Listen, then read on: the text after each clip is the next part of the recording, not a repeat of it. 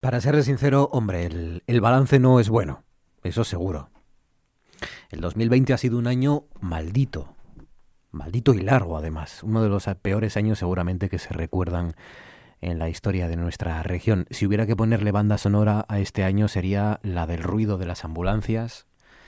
Si hubiera que elegir una imagen sería la de los enfermos entubados, la de las enfermeras con la cara lacerada por culpa de los EPIs y las mascarillas o la de ese IFEMA lleno de ataúdes, ¿no? Esa fotografía que fue tan polémica. Pero días como el de hoy nos recuerdan que, por muy duro que sea, por muy difícil que se pongan las cosas, pues hombre, la vida también da algún respiro de vez en cuando, ¿no? El día de la lotería siempre deja siempre suele dejar las mismas imágenes de los pocos, poquísimos afortunados a los que les toca esta especie de gran estafa piramidal que organiza el Estado con la connivencia de todos nosotros, ¿no? Las escenas de, alegría, de brindis, sidra descorchada, risas, llamadas de teléfono, ¿no? Bueno, aquí hemos podido ver todas esas escenas en Villaviciosa fundamentalmente. En una de las administraciones de lotería de la villa, la que está en el centro, frente al Banco Popular, allí han dado hoy a sus clientes un premio de 3 millones de euros. Gracias al cuarto premio en concreto de la lotería, el número 75.981. 75981, 20.000 euros por décimo. Claro, como muchos asturianos, los dueños de esa administración han perdido este año a sus madres por culpa de la COVID. Y a más seres queridos también. Y de alguna forma, pues, qué sé yo, este martes pues les habrá dado, les ha dado un alivio, ¿no? Que va a servir para que este final de año pues sea un poquito menos difícil. Este es un día, la de la lotería, este es un día para dejar las malas noticias a un lado, al menos por un momento. Y es un día para felicitar por eso a la hija de los dueños de esa administración de lotería de Villaviciosa. Paula Rubio, buenas noches. Hola, buenas noches, Marco. Bueno, enhorabuena porque, mm, bueno, repartir felicidad también a uno le, le pone contento, le hace feliz y permite pues poder brindar y poder terminar el año al menos con una sonrisa, ¿no? Sí, la verdad es que, bueno, acabar el año así, eh, pues está genial. Mm. Em, tenéis una historia que contar también. Para empezar, lo que comentaba yo al principio, ¿no? Eh, tú perdiste a tus dos abuelas este año y creo que a un tío también por, por la COVID, ¿no? Sí, además, bueno, nada, en, en 15 días eh, fueron, los, fueron los tres. Entonces, bueno, nada, al ser tan seguido, la verdad es que te merma bastante psicológicamente. Em, y luego hay otra historia también detrás de este premio, y es que creo recordar que la administración de tus padres em, dio un premio hace algunos años, en 2016. La casualidad quiso que ese año eh, tú estuvieras embarazada. Y este año, 2020, también vuelve a dar a la administración de tus padres un premio y también vuelves a estar embarazada.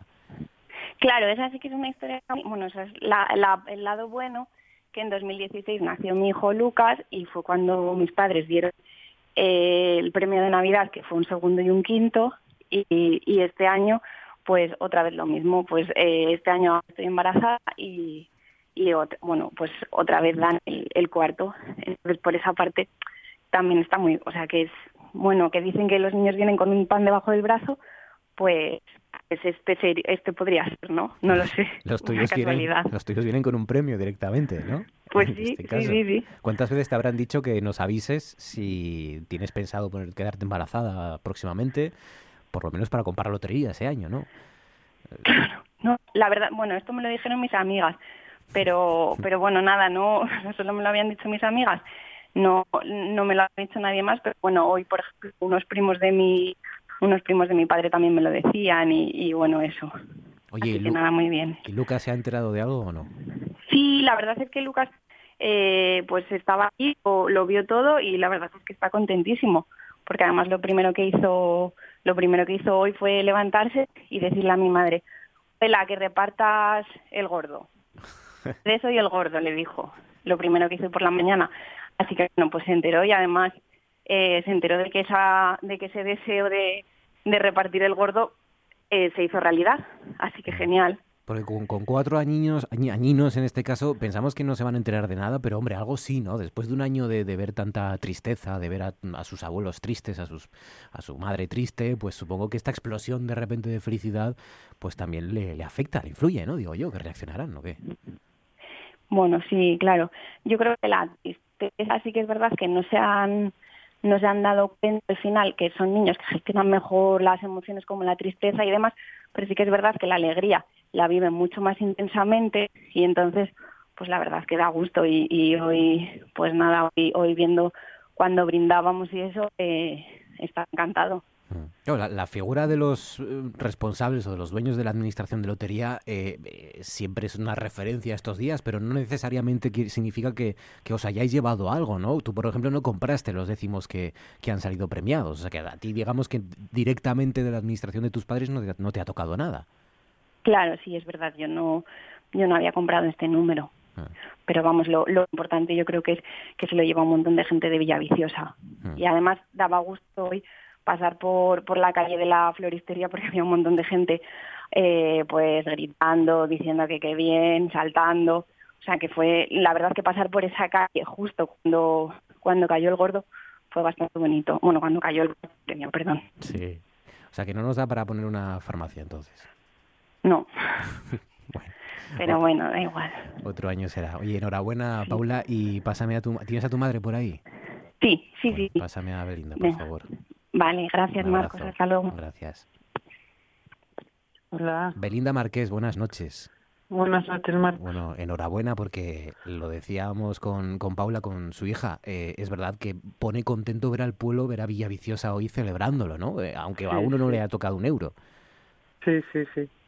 ¿Cómo es? que Porque ya repetís, fue primero en 2016 y ahora en 2020. ¿Es diferente? Eh, con, con todo lo que hemos pasado, ¿ha sido distinto este año, repartir alegría este año?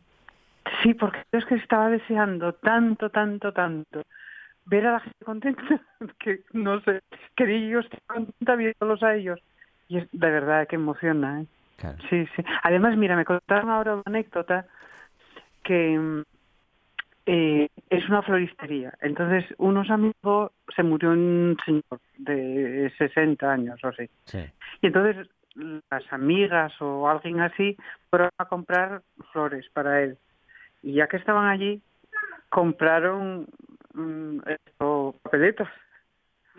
Y, y ahora dicen, y nos tocó, este hombre era bueno hasta después de muerto. Claro.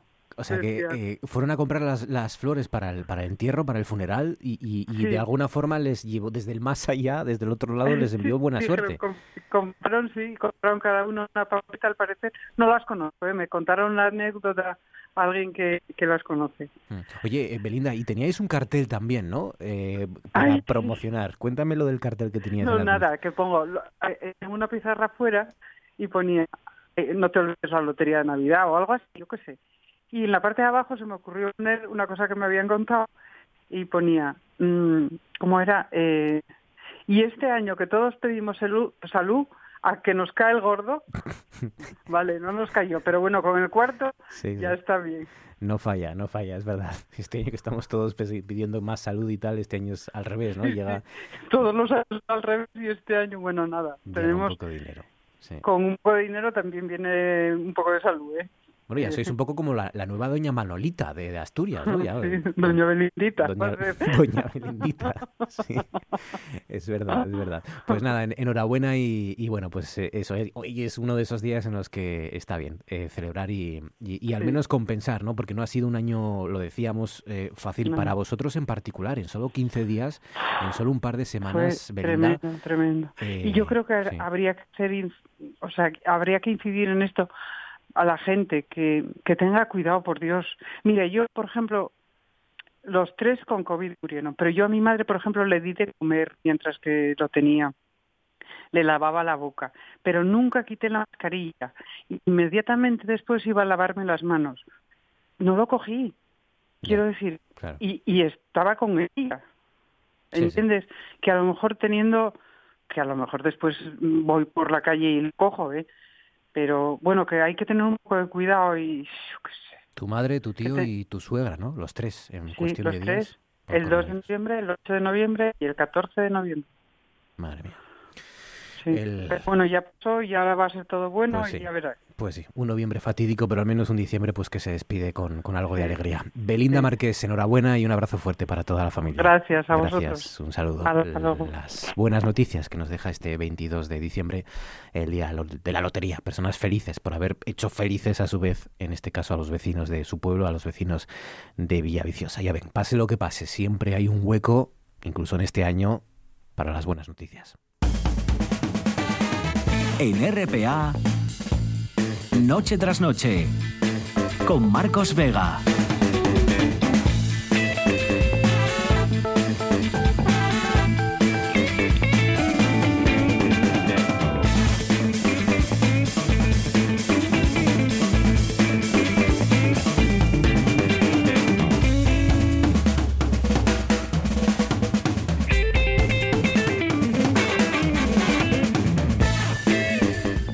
Bienvenidos al espectáculo de la radio. Enseguida conectamos con Manu Espiña para que nos dé la segunda parte que quedó pendiente la semana pasada, la segunda parte de su receta telemática, ya saben, para que podamos comer lo mismo aunque no estemos juntos esta Nochebuena. Enseguida también el desconcierto con Guille López Cañar, el arte con Patri Pérez, la historia con Arancha Margolles y para acabar, nuestro consejo de actualidad con el periodista Román García, con el sociólogo Jacobo Blanco y con Gaspar Yamazares. Junto a ellos vamos a analizar cómo serán ya estas navidades, con las nuevas restricciones también, y cómo se presenta la tercera ola en Asturias. Fabián Solís desencadenado está al frente de la parte técnica, Georgina Bitácora Fernández en producción, son las 9 y 11. Esto es Asturias y estas son como siempre maneras que tienen para conectar con nosotros. Pueden hacer a través de nuestro Twitter, noche tras noche todo junto, espacio RPA. Pueden elegir hacerlo a través de Twitter, arroba NTNRPA, o Facebook, perdón, me he confundido, el Facebook es noche tras noche todo junto, espacio RPA. Y el teléfono 985 95 48 90, 985 95 48 90. Hoy les vamos a proponer que nos cuenten pues todas las frases, clichés, lugares comunes que llevan escuchando durante todo este martes, ¿no? fundamentalmente sobre la lotería, ¿no? Pues yo qué sé, el único gordo que cayó aquí fui yo, por ejemplo, el Día de la Salud, etcétera, etcétera, etcétera. Cosas, cosas que se han dicho hoy y que se seguirán diciendo siempre, y así tiene que ser además, ¿por qué no? El del Día de la Lotería. Dice, por ejemplo, por aquí, dice Leticia VP, dice, pensamientos de alma pobre, pedos de burra vieja, dice, que decía mi abuela. pensamientos de alma pobre, pedos de, de burra vieja. Dice Ursula Fontaine, afortunado en el juego, desafortunado en el amor.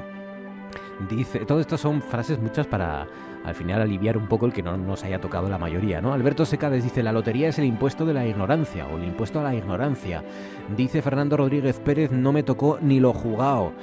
Dice Javier González Casola Pedrea, por ejemplo. Dice, cántala otra vez, Sam. Dice Luis José Vigil Escalera, para tapar agujeros, es verdad.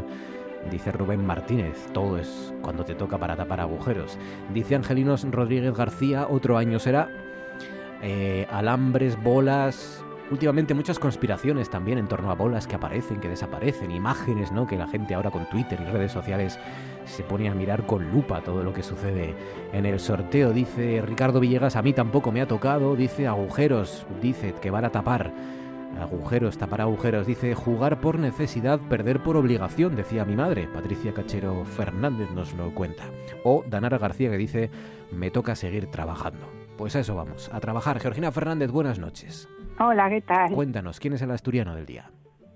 Hoy el asturiano es Juan Leopoldo Sánchez Fernández, eh, Juancho Sánchez. Habla de él El Imparcial, que es un periódico mexicano, eh, que, bueno, pues eh, Juancho Sánchez propone una receta de bacalao y la vizcaína. Bueno, Juancho Sánchez es un chef destacadísimo en México, es como si fuera aquí artiñano, ¿no? Eh, lleva ya varios años como jurado del concurso Top Chef México y bueno, y es muy popular.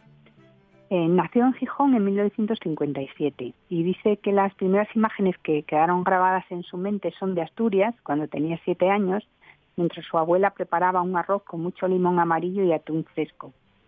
Eh, también recuerda que iban a comprar huevos y los miraban a contraluz para ver si estaban frescos.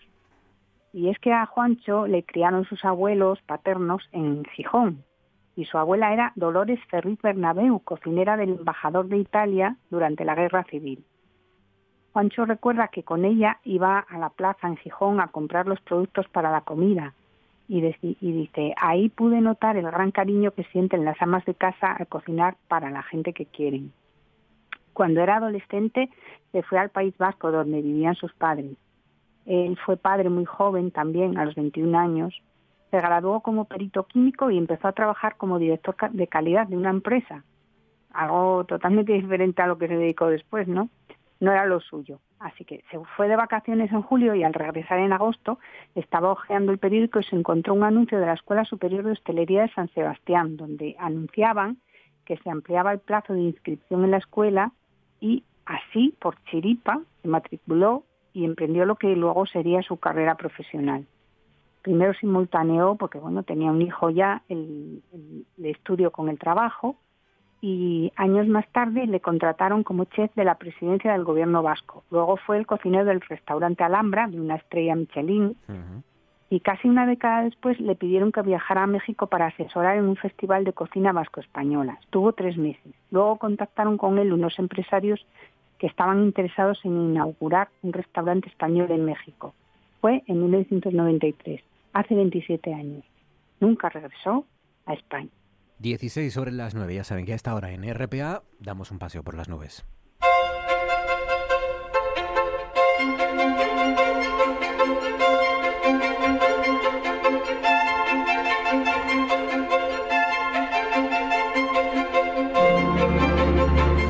Javier Martínez de Orueta. Orueta, buenas noches. Hola, muy buenas noches, Marco. Vuelven las lluvias, ¿no? No, no se confíen porque parece que vuelve a llover. Bueno, hoy algo que reseñar, hoy sí que nos ha dado un respiro, bueno, estos días, ¿no? Hemos visto el sol, son días no demasiado fríos, está bien. Eso es, la verdad que estamos teniendo unos días pues bastante agradables, sobre todo hoy, ¿no? Una alternancia de condiciones, sobre todo un día de, de nubes y claro, quizás alguna mayor presencia de las nubes, sobre todo en algunas en algunos ratos de la mañana, pero bueno, las temperaturas la verdad que están siendo bastante altas para esta época de año en la que estamos. Eh, recordemos que hemos empezado el invierno, y ya entró el invierno a las 11 y 2 minutos de la mañana, que nos va a acompañar 88 días. Y fíjate tú, Marcos, que hoy la máxima más alta alcanzada en Asturias ha sido en Vilmea y hoy hemos tenido 22 grados. Para un 22 de diciembre, 22 grados y estamos ya en el invierno. Como digo, unas temperaturas la verdad que están siendo bastante altas para el copa del año y un día la verdad que bastante agradable. 22 grados en Blimea.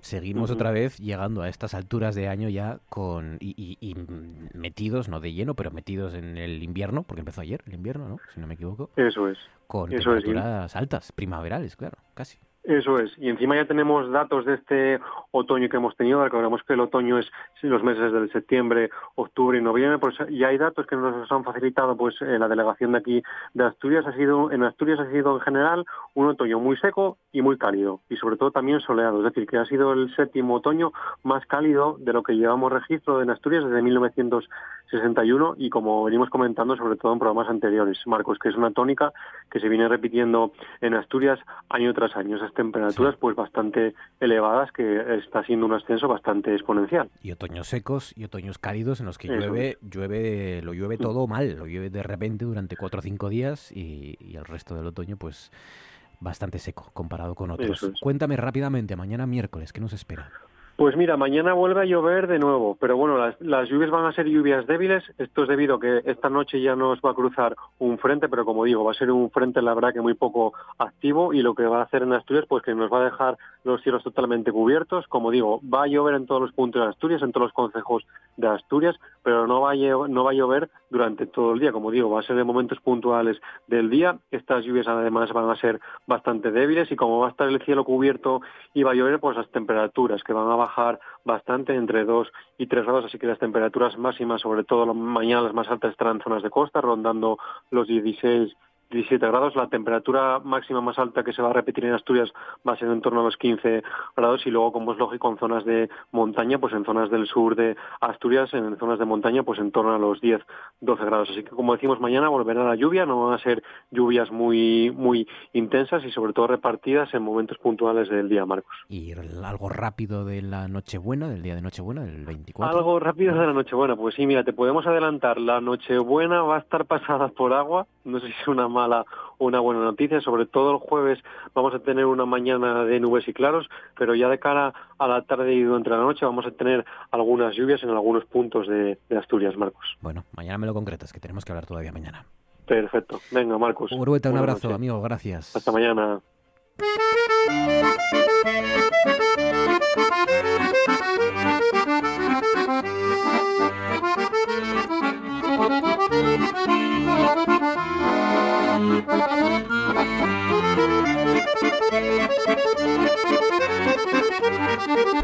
Nos había quedado pendiente, recuerden, la receta de Manu Espiña, la receta telemática, ¿no? Que, que comenzó el lunes pasado. Manu Espiña para que podamos compartir por lo menos, aunque no podamos compartir habitación, no podamos compartir casa y no podamos compartir cena directamente, pues sí podamos compartir plato, ¿no? Comer lo mismo, aunque sea pues a través de videollamada o lo que sea, pero comer lo mismo que nuestros familiares.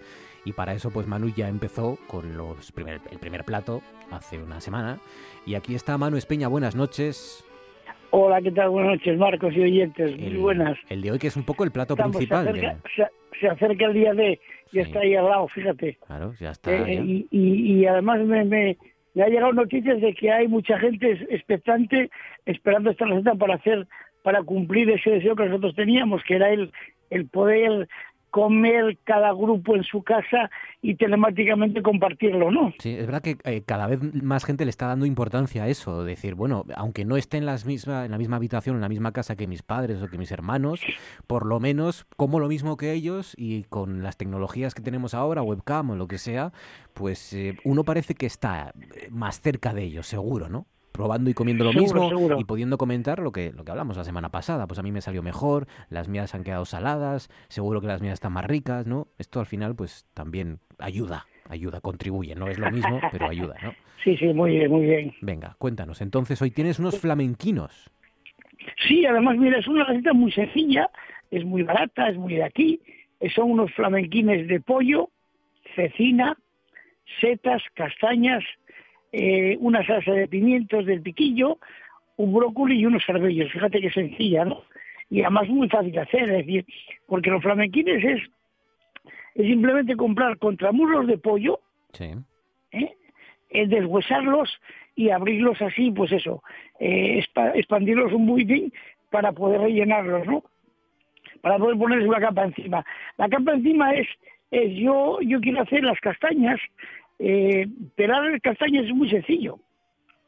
Pones una sartén con un poquito de aceite, moscas la castaña, la fríes, quitas la primera piel, la dejas frío un poquitín más y quitas la segunda piel. Bueno, pues mira, pues con esto, eh, eh, una vez que ya las tienes ya terminadas, las pasas por un pasapuré y te queda pues como un puré de castaña, ¿no? Pues imagínate en esa ese muslo de pollo que estaba abierto, ese contramuslo, eh, pones por encima, untas eh, ese, ese, ese, ese puré de castaña, ¿no? Encima pones unas, unas setas, eh, yo previamente las confité cuando, cuando preparé la receta, ¿no? Las confité pues, un poquitín en aceite y, las, las laminé primero y las confité. Y las puse pues, unas láminas de setas, ¿no? Y encima una lámina de cecina. Pues yo con todo esto lo que hice es, hice una especie de rollito, si lo enrollé y con, con, unos simples eh, palillos, eh, pues lo, cerré pues para que aguantara. Lo tuve de un día para otro, porque una vez que, que, le das forma, aguanta perfectamente y no se abre, ¿no? Y al día siguiente, pues lo que hice fue, pues lo pasé por, eh, por harina, huevo y pan rallado. Y ya tengo hecho el flamenquín. flamenquín solamente hay que después, a la hora del servicio, freírlo. ¿eh? Es decir, mucho aceite, muy, eh, muy bien caliente, y coges y lo fríes, ¿no? Y entonces te queda, pues eso, te queda ya el pollo frito dentro con, con, con la costra de pan que hace. Bueno, pues, pues es súper interesante, ¿no? Y después lo que hice fue, pues eso, le preparé eh, una salsa de, de piquillos, que es muy sencilla. Yo siempre pongo un poquito de cebolla a pochar en aceite. Cuando esté bien pochada le echo los pequillos. Eh, y, una vez que ya lo tengo todo, le echo un poquitín de maicena para texturizar, lo trituro y lo tamizo. Y me queda una salsa roja potente, con sabor a piquillo pues muy, muy, muy interesante, ¿no? Eh, el brócoli lo cocí, simplemente un escaldado, y los arbellos lo mismo otro escaldado. Y ya tengo el plato, fíjate que sencillo. En el fondo del plato pues pongo, pongo pues una, una, una cucharada con, abundante de, de la salsa y el flamenquín encima lo que hago es pues lo como es eh, eh, alargado como un cilindro lo corto en dos y lo pongo pues eso pues la parte de, de, de, del corte hacia abajo y mirándolo hacia arriba pues queda muy bonito no unos arbellitos para decorar unas ramitas de brócoli y bueno pues si tienes flores a mano unas florecitas y negras qué cosa más bonita qué locura Qué maravilla, qué rico los flamenquines para de pollo, setas, castañas, eh, salsa de piquillo, brócoli, arbellos, todo eso. Y después, mira, muy rápido, rápido, un postre, un postre muy rápido. Venga. Peras al vino tinto, típicas de Navidad. ¿eh? Es una pera que se llama la pera caruja, que solamente la hay en esta época del año. ¿Mm? ¿eh? Es simplemente pelarlas, meterlas a macerar entre vino tinto, eh, azúcar y una ramita de canela y una monda de limón ¿eh? y al día siguiente cocerlas, despacito, despacito, hasta que queden tiernas. Eso es manjar de dioses y es el postre típico de Navidad. Y muy fácil también, o parece, en principio fácil. La receta telemática con Manu Espiña, como siempre. Manu, gracias, amigo, un abrazo fuerte, feliz Navidad. A vosotros, buen viaje, eh, pues feliz Navidad a todos y que una vez que pasen las fiestas, pues nos juntemos y compartamos esto, pero en directo. Exacto, un abrazo, amigo, gracias, Manu, felices fiestas. A vosotros el viaje. Esto es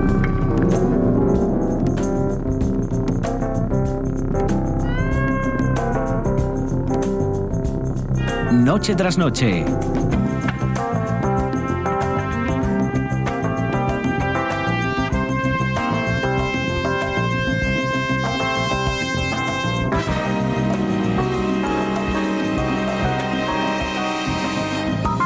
con Marcos Vega.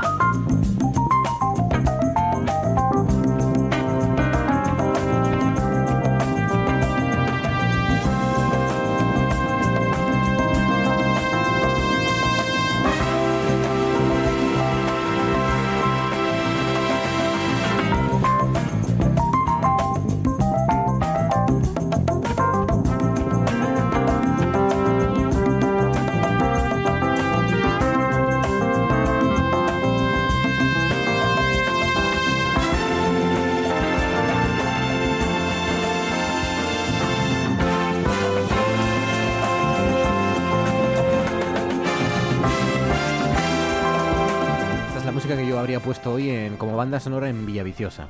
Para toda la gente ahí celebrándolo todo con esta, Ojalá. Con esta versión. Eh, Guille, buenas noches. Guillermo López Cañal. Hola, Marcos. ¿Cómo estás, Guille? Pues muy bien. Aquí llega, estamos llegando a final de 2020. ¿Quién lo iba a decir? Por fin, ¿eh? Sí.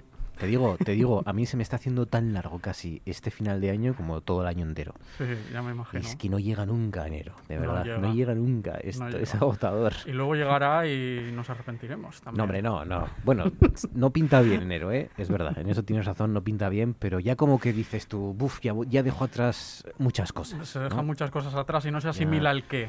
De, momento ya se abre una nueva etapa ya, y ya veremos. Ya veremos. Eh, ¿Le vas a poner música a la Navidad? Sí, vamos a poner música a la Navidad. Pero eh, ya sabes que los villancicos están proscritos en este programa. ¿Están proscritos? Pues vamos a escucharlos. Pues a, ver qué traes. Ya verás, ya verás. ya verás qué traigo que yo creo que va a gustar. Venga. Esto es un pequeño recorrido del siglo XVIII, XIX y XX y vamos a comenzar con una obra del maestro universal, del probablemente más grande compositor de la historia, Johann Sebastian Bach y vamos a escuchar para ello el inicio de una de sus más grandes cantatas. Pero antes vamos a contextualizar un poco qué es el término cantata, porque en 1700 un poeta y teólogo luterano llamado Erdmann Neumeister introdujo el término italiano cantata para un tipo nuevo de composición musical sacra, para las que se empleaban textos bíblicos, litúrgicos y corales.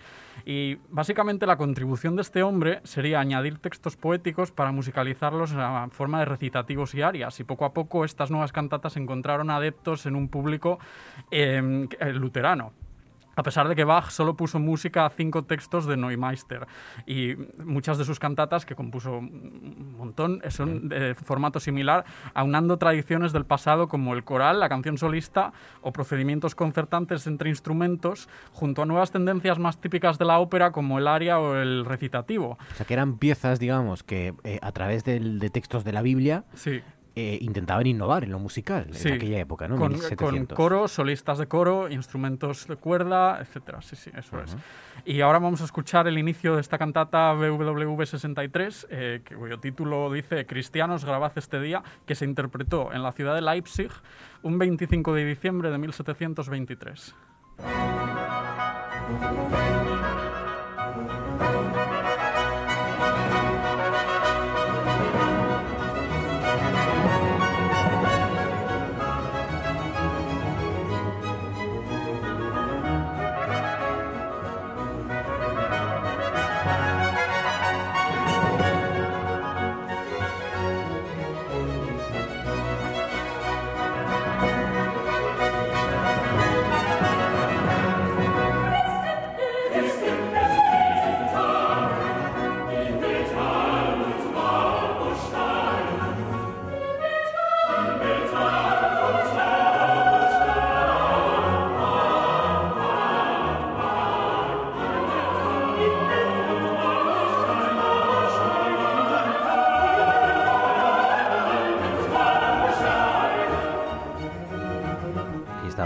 Estrella del rock, Bach, Johann Sebastian Bach, con triunfando en la ciudad de Leipzig, un Sí. 25 de diciembre, día de Navidad de Sí, 1723. esto a- aparentemente ya lo había compuesto 10 años antes y lo había estrenado en Weimar. Pero en 1723 Bach se mudó a Leipzig como director musical de la iglesia de Santo Tomás. Y esta cantata f- se interpretó allí eh, para celebrar la Navidad. Incluye, además de- del coro solistas y cuerda, cuatro trompetas, tres, oboes y timbal. Y desde el principio eh, percibimos cómo transmite esta fuerza y este entusiasmo gracias a las trompetas y el dinamismo que alcanza con el carácter imitativo de los motivos musicales que se van entretejiendo en las diversas intervenciones, antes de que empiece el coro, Sí. llamando al entusiasmo por el nacimiento de Jesús. Y ahora vamos a pasar a otra música del barroco que también celebra la Navidad eh, con uno de los números más hermosos de- del Mesías de Händel, el otro gran compositor del barroco y que a diferencia de Bach, ra- que rara vez se movió de Alemania, Händel viajó a lo largo de toda Europa a lo largo de su vida. Y vamos a escuchar este, este For Unto Us a Child is Born del oratorio de Händel.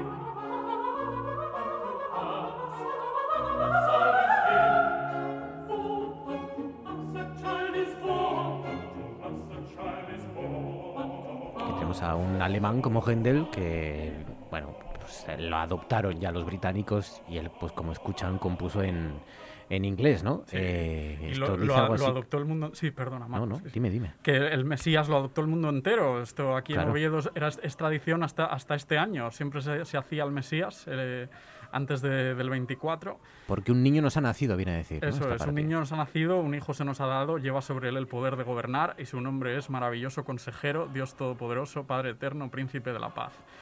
Y bueno, brevemente me gustaría hacer referencia al concepto de bajo continuo. que Bajo lo- continuo. Sí, bajo continuo, que está tan presente en el repertorio de la música del barroco. eh, hay que diferenciar entre el viento y los violines que siempre suelen llevar la melodía, que está acompañada por instrumentos de cuerda graves, como pueden ser los chelos y los contrabajos, junto a los polifónicos, que era el clave o el órgano, Sí. o incluso los dos. Y realizaban estos instrumentos, los graves y los polifónicos, realizaban un acompañamiento eh, todo el rato, de forma perpetua, que suponía la estructura armónica y rítmica de todas estas obras. Los compositores escribían en la línea del bajo, que interpretan los chelos y contrabajos, cifras, que luego los organistas o clavecinistas eh, interpretaban para tocar los acordes, que según esas cifras puestas eh, corresponden con la música.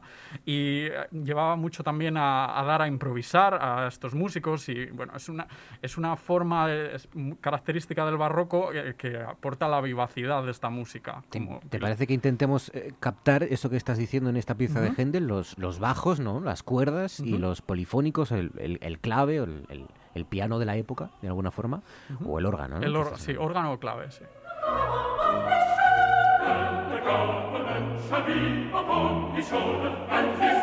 En este caso el órgano. Sí. ¿no? O sea, aquí estaba más, había más silencios, pero al principio se apreciaba, se apreciaba mejor. Sí, sí.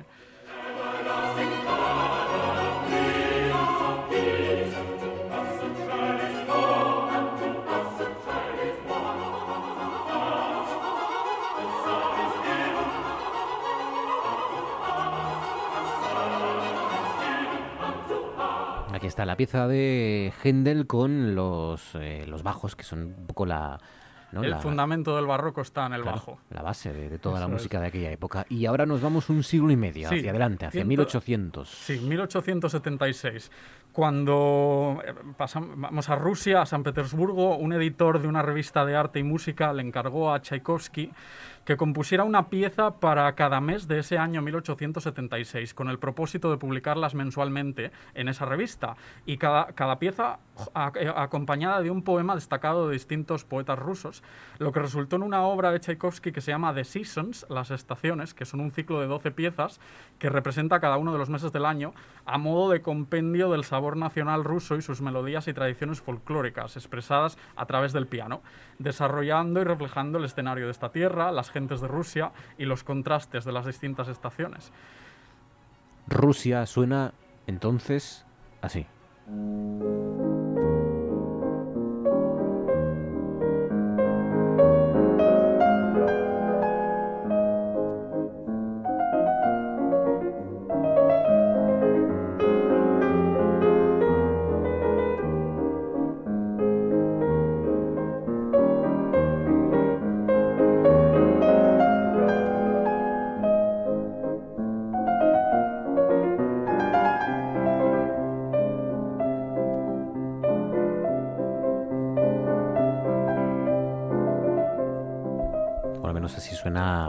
Entendía la Navidad un ruso, Tchaikovsky en este caso. Sí, la, la pieza de hecho se titula Diciembre, Navidad, así se titula, es la última de este ciclo de Tchaikovsky de las estaciones y pretende evocarla y está construida a partir de un elegante ritmo de vals eh, con una melodía que hace un dibujo ascendente para descender de nuevo al punto del que partió.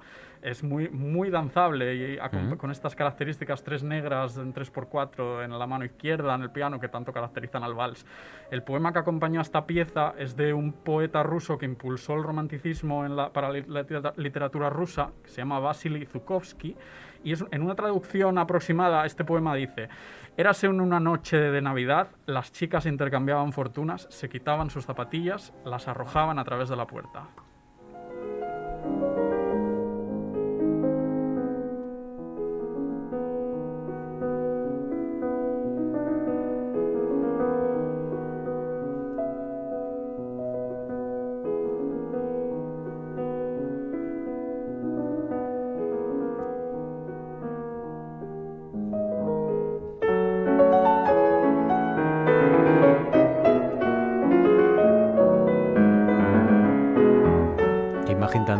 Tenemos de Tchaikovsky siempre y de su música, Total. ¿no?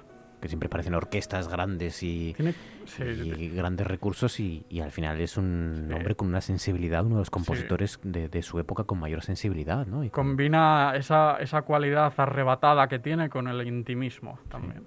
Y acabamos con dos villancicos. Sí, a ver qué- a ver Aquí llegan los villancicos, ojo cuidado, del siglo XX. Sí, pero villancicos para orquesta, coro, eh, en este caso el primero que vamos a escuchar para, para Mari- soprano. María Carey no está entre ellos. No, Bien, no. Otra Vale. soprano, yo creo que mejor que María Carey. Vale, empezamos con el primero.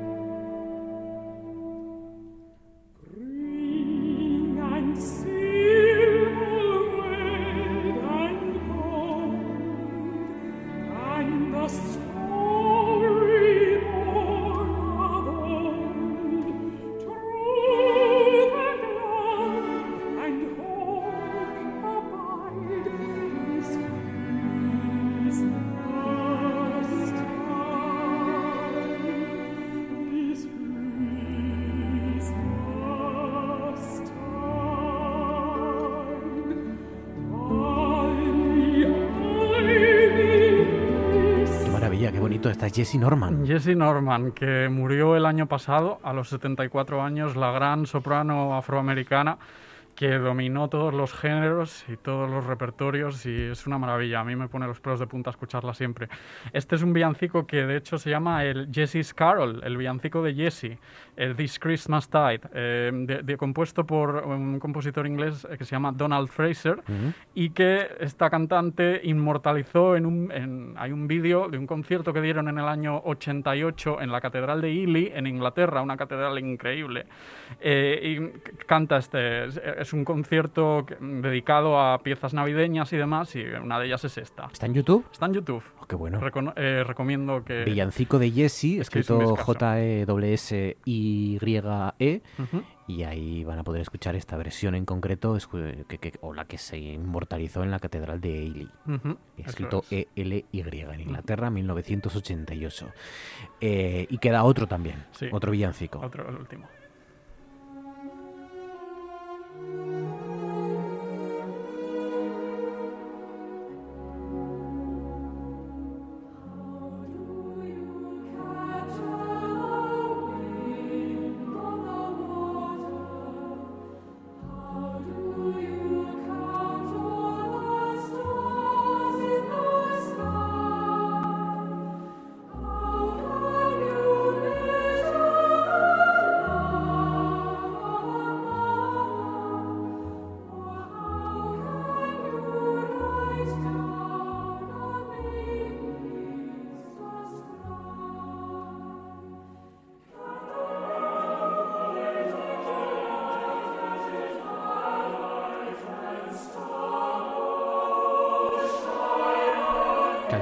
Vida más allá del, del porropo pompón y todo esto, del tamborillero y estas cosas. Hay que, hay que descubrir estas pequeñas joyitas. Claro.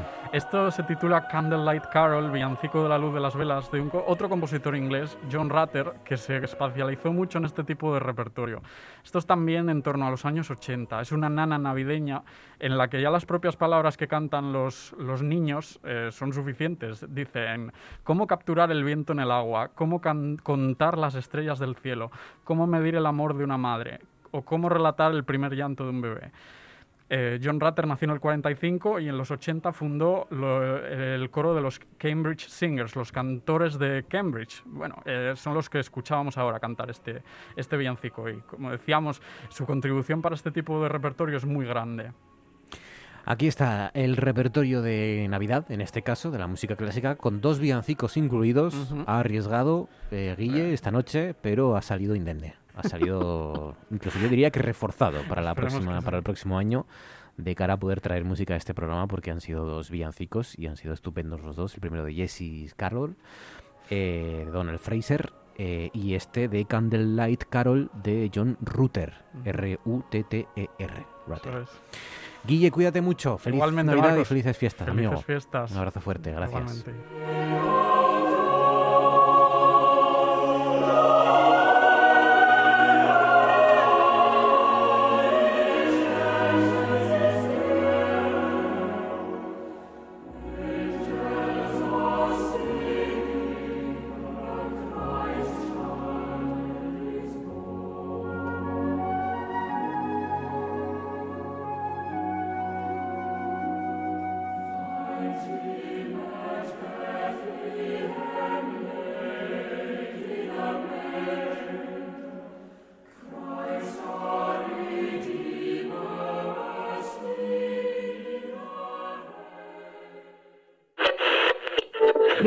Muy buenas tardes.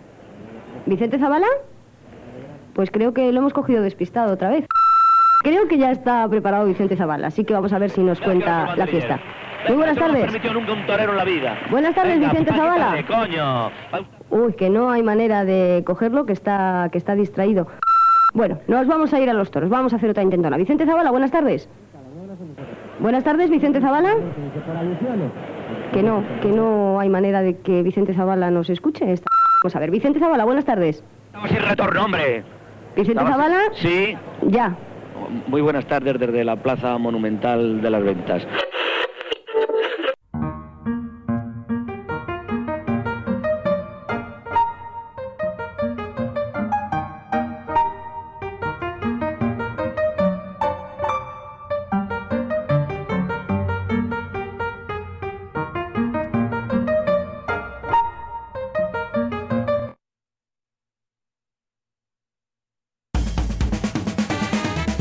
RPA, Noche tras Noche, con Marcos Vega.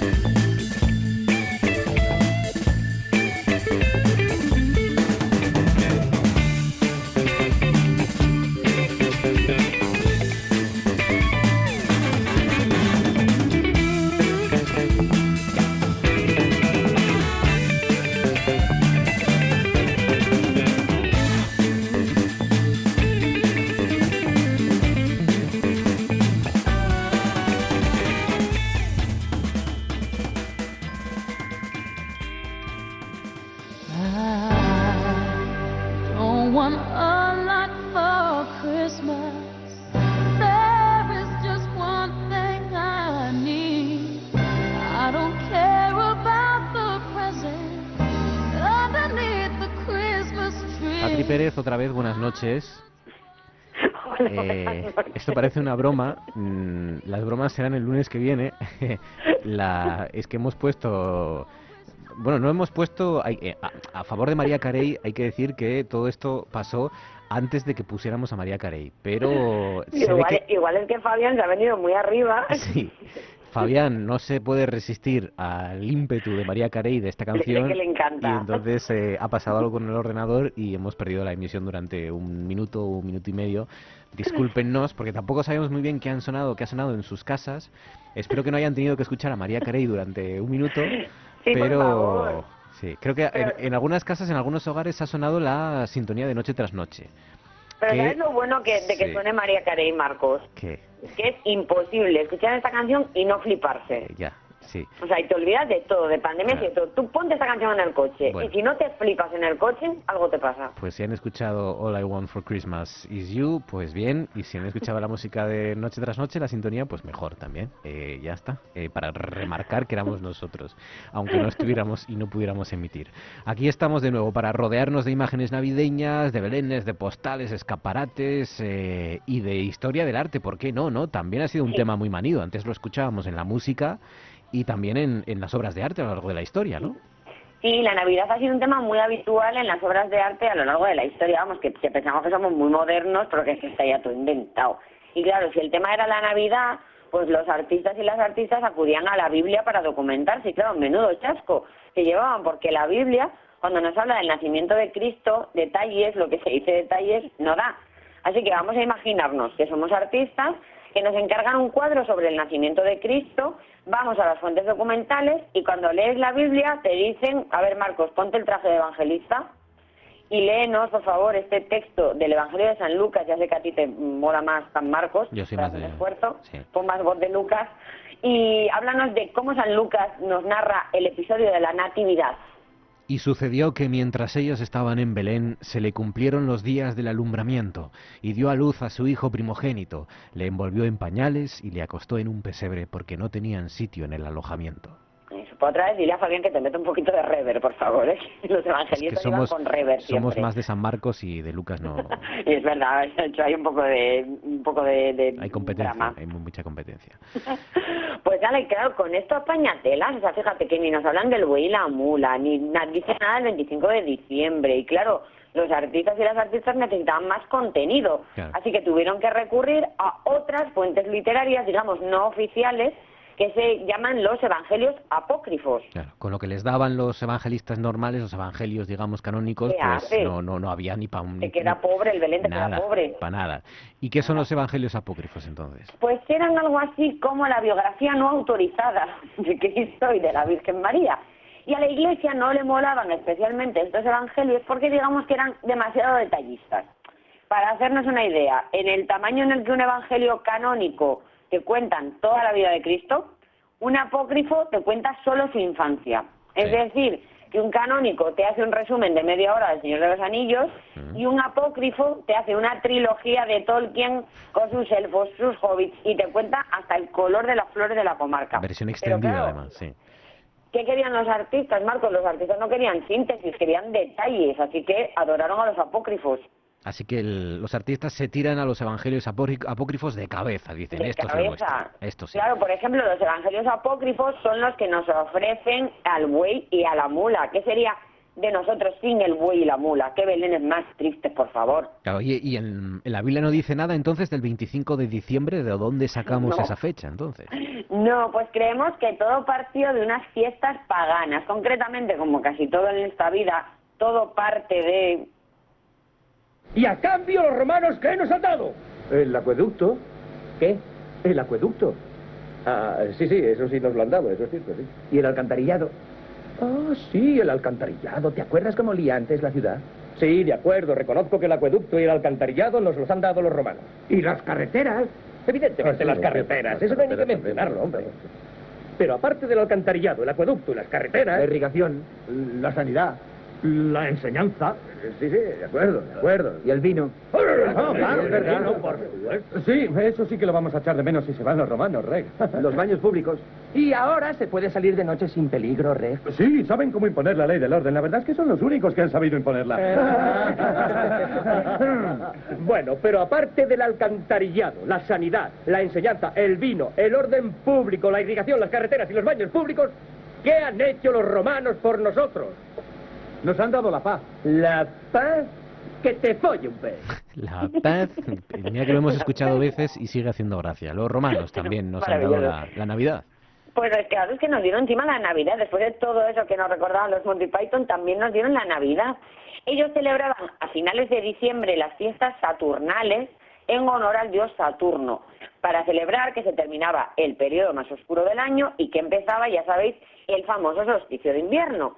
Y el 25 de diciembre era como una serie de fin de fiesta en el que celebraban lo que se llamaba el Sol Invictus. ¿Y qué eran? ¿En qué consistían esas Saturnales? Pues a ver si te suena. Las Saturnales básicamente iban de banquetes, intercambios de regalos, Bien. canciones. A ver, la cancioncita esa del elfo no había llegado aún, por suerte para ellos, pero ¿ves qué es? Que son unas navidades de libro. Pues más o menos sí, lo que, lo que hemos heredado, ¿no? Eh, ¿Por qué la Iglesia Católica decide adoptar entonces ese día, 25 de diciembre, para celebrar la Navidad? A ver, esto es importante, por favor, que lo escuche Pablo Casado, que el hombre el otro día estaba muy preocupado por celebrar el nacimiento de Jesús. Lo vi un poco frustrado.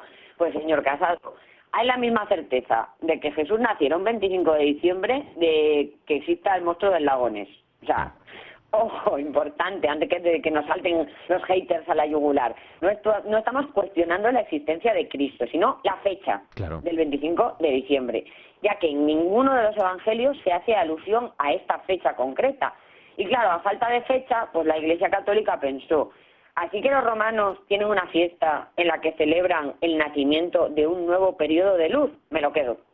Y claro, mató dos pájaros de un tiro. Por un lado, celebro el nacimiento de Jesús, porque no olvidemos que la luz es símbolo de Cristo, y por otro lado, le piso la fiesta a los paganos y la acabo absorbiendo.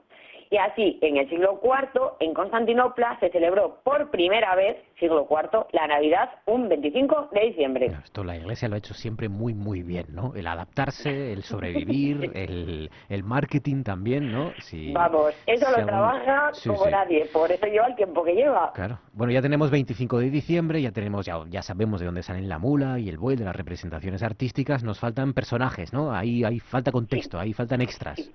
Claro, estamos hablando mucho rato del Belén, del Belén, del Belén, pero ¿tú sabes quién nos trajo la costumbre del Belén? Una mañana fría llegó Carlos III con aire insigne se quitó el sombrero muy lentamente bajó de su caballo con voz profunda le dijo a su lacayo ahí está El Belén es gracias a Víctor Manuel. Eh, Sería maravilloso. ojalá. Oye, ¿sabes que mi último concierto fue Víctor Manuel? El último concierto al que fuiste fue el de El uno de último Víctor concierto Manuel. al que fui, mundo prepandemia, fue Víctor Manuel, Madre que lo disfruté con todo mi ser. Qué tiempos Pues- aquellos, sí. No fue, claro, que es que vamos, ya, gloria bendita. Pues no, no fue Víctor Manuel, podría perfectamente, porque Víctor Manuel puede hacer lo que le dé la gana, pero no, fue Carlos III, que como ya sabéis, Carlos III estaba tan pichi reinando en Nápoles y de repente le dicen, Carlitos, que tu hermano Fernando VI, que no ha tenido hijos, así que haz las maletas, deja Nápoles, que te vas a reinar a España. Y dijo Carlos III, pues yo me voy, pero me voy a llevar cositas de aquí, de Nápoles. Me llevo mis arquitectos, me voy a llevar algún que otro pintor, y ojo, cuidado que se trajo también la lotería. ¿Qué sería la de la Navidad sin la lotería? Pues también se la trajo Carlos III de Italia. Y ya puestos, como tenía sitio en la maleta, pues se trajo también los belenes. Así que en estas fechas en las que la gente no hace más que darle caña a los borbones, hoy termino mi sección diciendo que sin ellos la Navidad no sería igual. Claro que sí.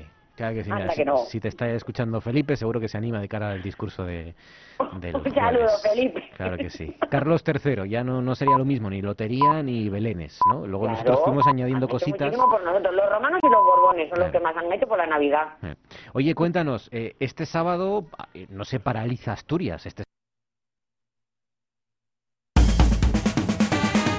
En RPA, Noche tras Noche, con Marcos Vega.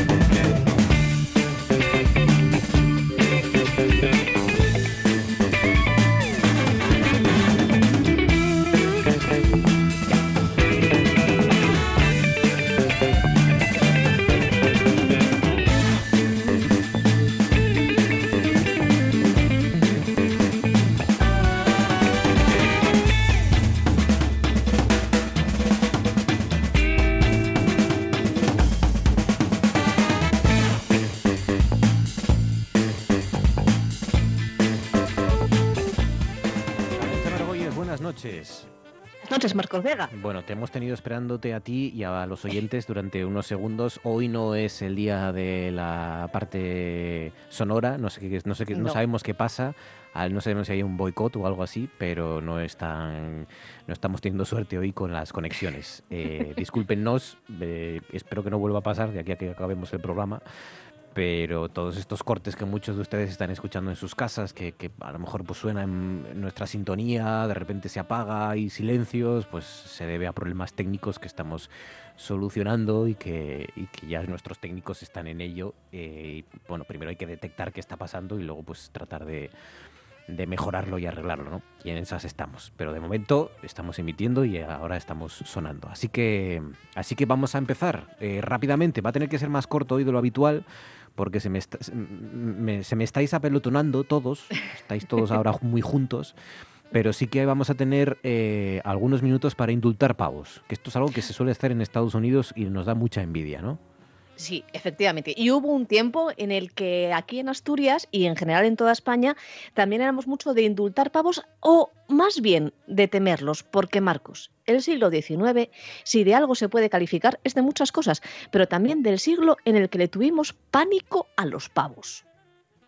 Miedo a los pavos. Eh, Miedo. Ojo, ¿eh? A los pavos libres y el pánico que cundió, como, como yo le tengo pánico a que se modifiquen las cuestiones técnicas a estas horas de la noche, eh, pues en las Asturias de la época había pánico a los pavos. Cada uno tiene las fobias que, que tiene, ¿no? ¿Qué le vamos a hacer? e- efectivamente, claro. Eh, pero lo, lo curioso, Marcos, es que esta fobia parece que fue una cosa nueva, porque si revisamos los textos acerca de los pavos y de las enfermedades que podían transmitir, pues no son los mismos a principios del siglo XIX, cuando se quita mucha importancia a lo que se llama la viruela del pavo, que es pues una enfermedad por medio de la cual los pavos les salen unos granitos y que se asemeja a la viruela de los humanos.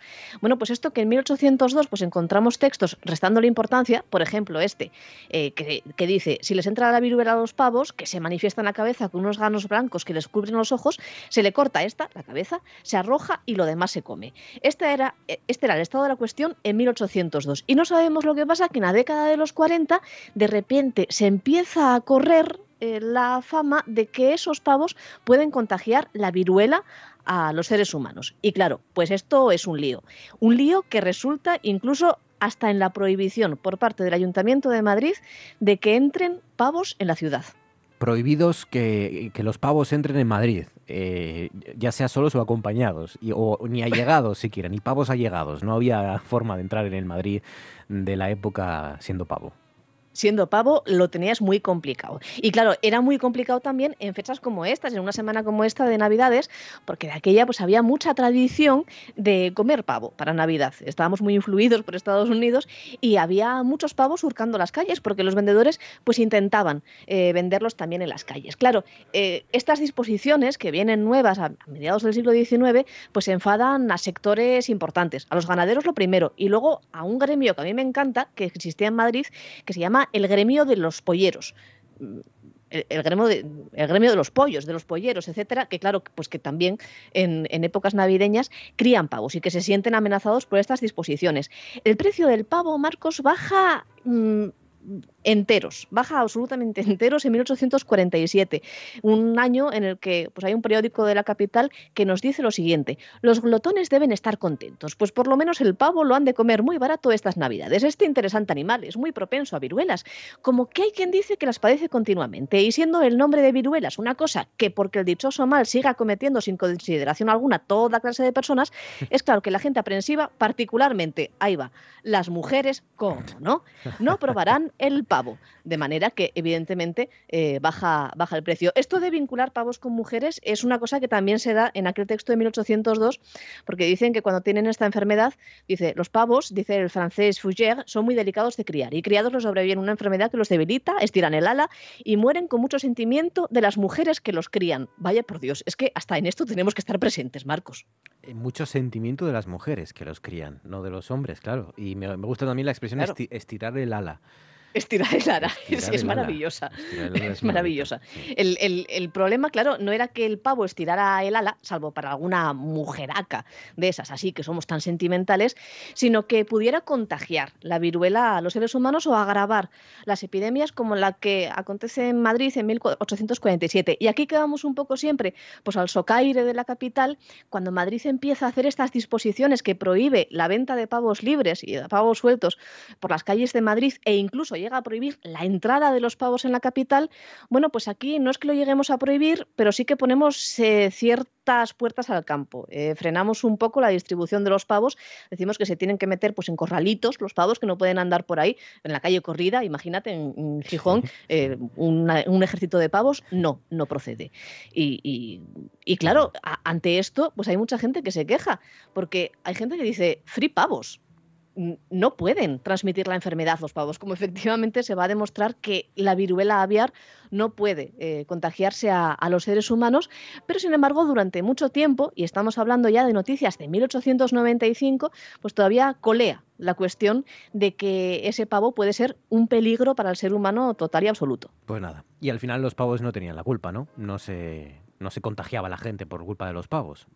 No tenían culpa de nada, pero para nada. Era una enfermedad que no se contagiaba al, ser humano, pero que durante medio siglo, medio siglo largo, pues va a tener ahí un poco en stand-by el consumo de pavo. Y luego, fíjate qué desgraciados los del gremio de polleros, que luego encima se nos pasa la moda de comer pavo, que es únicamente del siglo XIX. Si es que parece que lo hacemos por fastidiar. Solamente queremos pavo cuando hay mm, mm, sospechas de que el pavo es malo. La prohibición del paseo de pavos libres en Asturias, también en España, en todo ese siglo XIX, más o menos por estas fechas que arrancó y, y fíjense todo lo que provocó también a nivel económico. Margot y Arancha, cuídate amigo, un abrazo fuerte, gracias. Un abrazo, Marcos. Hemos retrasado un poco el toque de queda, pero, pero sigue habiendo, ya saben, dentro de una hora, menos de una hora, a partir de las 11. Pero seguimos con las buenas costumbres como la de saludar al director de la Nueva España en, Avil- en Gijón, redactor jefe en Gijón. Eloy Méndez, Eloy, buenas noches. ¿Qué tal, Marcos? Buenas noches, ¿cómo estás? Cambias tanto que ya no sé lo que eres y lo que dejas de ser. Redactor jefe. en bueno, Gijón, bueno, ¿no? bueno. Llevo, llevo, llevo ya un año aquí y espero que bastante más tiempo. Y además, bueno, como bien sabes, eh, aquí empecé y aquí, y aquí Es regresé. verdad, es verdad. Sí, sí, esa redacción, en esa redacción tenemos buenos recuerdos, tú y yo. Sí, sí. Pues Eh, sí, sí. en la- Compartimos, compartimos recuerdos, sí, señor. Bueno, y, y un año y qué año, ¿eh? ¿Verdad? ¿Y qué año este que te ha tocado aterrizar en, en Gijón con pandemia mundial incluida? Cuéntanos qué, qué ha sido noticia este martes. Las escenas de Villaviciosa, fundamentalmente, supongo.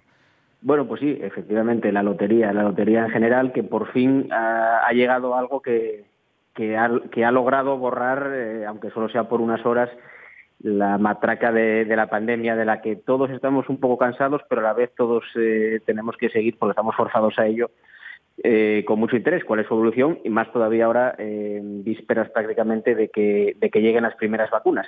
Sí, decía Vía Viciosa también en Gijón. En Gijón también ha caído precisamente bastantes pellizcos que sumados, bueno, pues no es que sean gran cosa, pero viéndolo visto en los alrededores, pues sí que sí que sí que lo parecen. Eh, hay una historia, hay una historia muy buena eh, de una de una mujer eh, que compró bueno ocho décimos nada más entrar a su marido con la con el número de la edad que tenía su marido, que eran 86 años. Una vecina del Coto y que ha sido agraciada, ¿no? Agraciada. Bueno, de alguna forma refleja esa ambivalencia de, de- de la suerte, del azar. Sí, sí, sí. es Que- verdad que que- esa, esa historia y la de las flores que contábamos al principio también, ¿no? De esa floristería de los que fueron a comprar los décimos en Villaviciosa cuando fueron también a, a comprar flores para el entierro de, de- de un hombre al que querían mucho y que de alguna forma les siguió regalando suerte una vez después de muerto, ¿no? Es verdad, son historias curiosas que, que se cuentan y, y que estáis contando y estamos contando a lo largo de todo este martes. Y mañana miércoles, ¿qué va a ser noticia? Bueno, mañana miércoles, que como sabes eh, será vísperas de, de Nochebuena, habrá lógicamente mucho movimiento prenavideño en lo que es eh, compras eh, de última hora para una Nochebuena y una Navidad que van a ser totalmente diferentes a todas las anteriores porque como todos sabemos tendremos eh, importantes restricciones a la hora de, de compartir eh, los buenos deseos con, con nuestros seres queridos. Entonces, bueno, eh, entre entre la, entre las, los preparativos de, de Nochebuena y Navidad y yo creo que también el tema de la vacuna va a coger ya fuerza porque estamos eh, en puertas ya de que, de que se empiece a suministrar en España, pues un poco son los dos temas sobre los que mañana seguramente se, se hablará mucho eh, aquí y en, y en general en toda, en toda Asturias. Y de los que hablaremos ahora en nuestro Consejo de Actualidad, en nuestra tertulia. Eloy Méndez, un abrazo amigo, gracias y felices fiestas. Abrazo fuerte, felices fiestas. Cosas que pasan en Noche tras Noche. Tú calculas, por ejemplo, el impacto de una cosita que pese unos 5 gramos y que se dirija hacia ti a la mitad de la velocidad de la luz y eso es, genera la misma energía que la bomba de Hiroshima. O sea, que si te impacta algo así contra la nave, pues Qué barbaridad. que te diga, o, o bien- o está muy bien blindada y aislada con sistemas que ahora mismo ni se me pueden ocurrir, o, o lo tienes perdido. Un simple fotón de luz que se acerque hacia ti de una estrella o de cualquier otro sitio, tú lo verías como radiación gamma debido al efecto Doppler, ¿no? Al corrimiento de la frecuencia, a- a- cuando tú te mueves o te desplazas hacia, hacia, hacia partículas de luz que vienen hacia ti, con lo cual esto te generaría pues probablemente un cáncer en todo, toda la tripulación. Tienes otros problemas como pueden ser pues eso, las distancias, ¿no? Si tú te vas a un sistema interestelar, con que te vayas al más cercano, Alpha Centauri, que está a más de cuatro años luz, pues necesitas una tecnología que te lleve allí en un tiempo realmente razonable. Con la tecnología que tenemos hoy en día, pues el tiempo que tardaremos en alcanzar la estrella esa más cercana es de más de 70.000 años. Yo que sé, no tienes otros problemas cuando estás en una nave espacial y no tienes la gravedad, como tenemos aquí en la superficie de la Tierra, te enfrentas a toda una variedad de problemas eh, de tipo médico, como problemas de tipo cardiovascular, atrofia muscular muy seria, una osteoporosis eh, inmensa, te enfrentas a problemas psicológicos, por- porque estos viajes pueden durar, date cuenta, pueden durar incluso años o siglos. Entonces te enfrentas a unos problemas psicológicos tremendos como el aislamiento, yo qué sé, la depresión, el problema de las comunicaciones, porque si te comunicas por medio de, de- de ondas electromagnéticas, las ondas electromagnéticas como mucho viajan a la velocidad de la luz.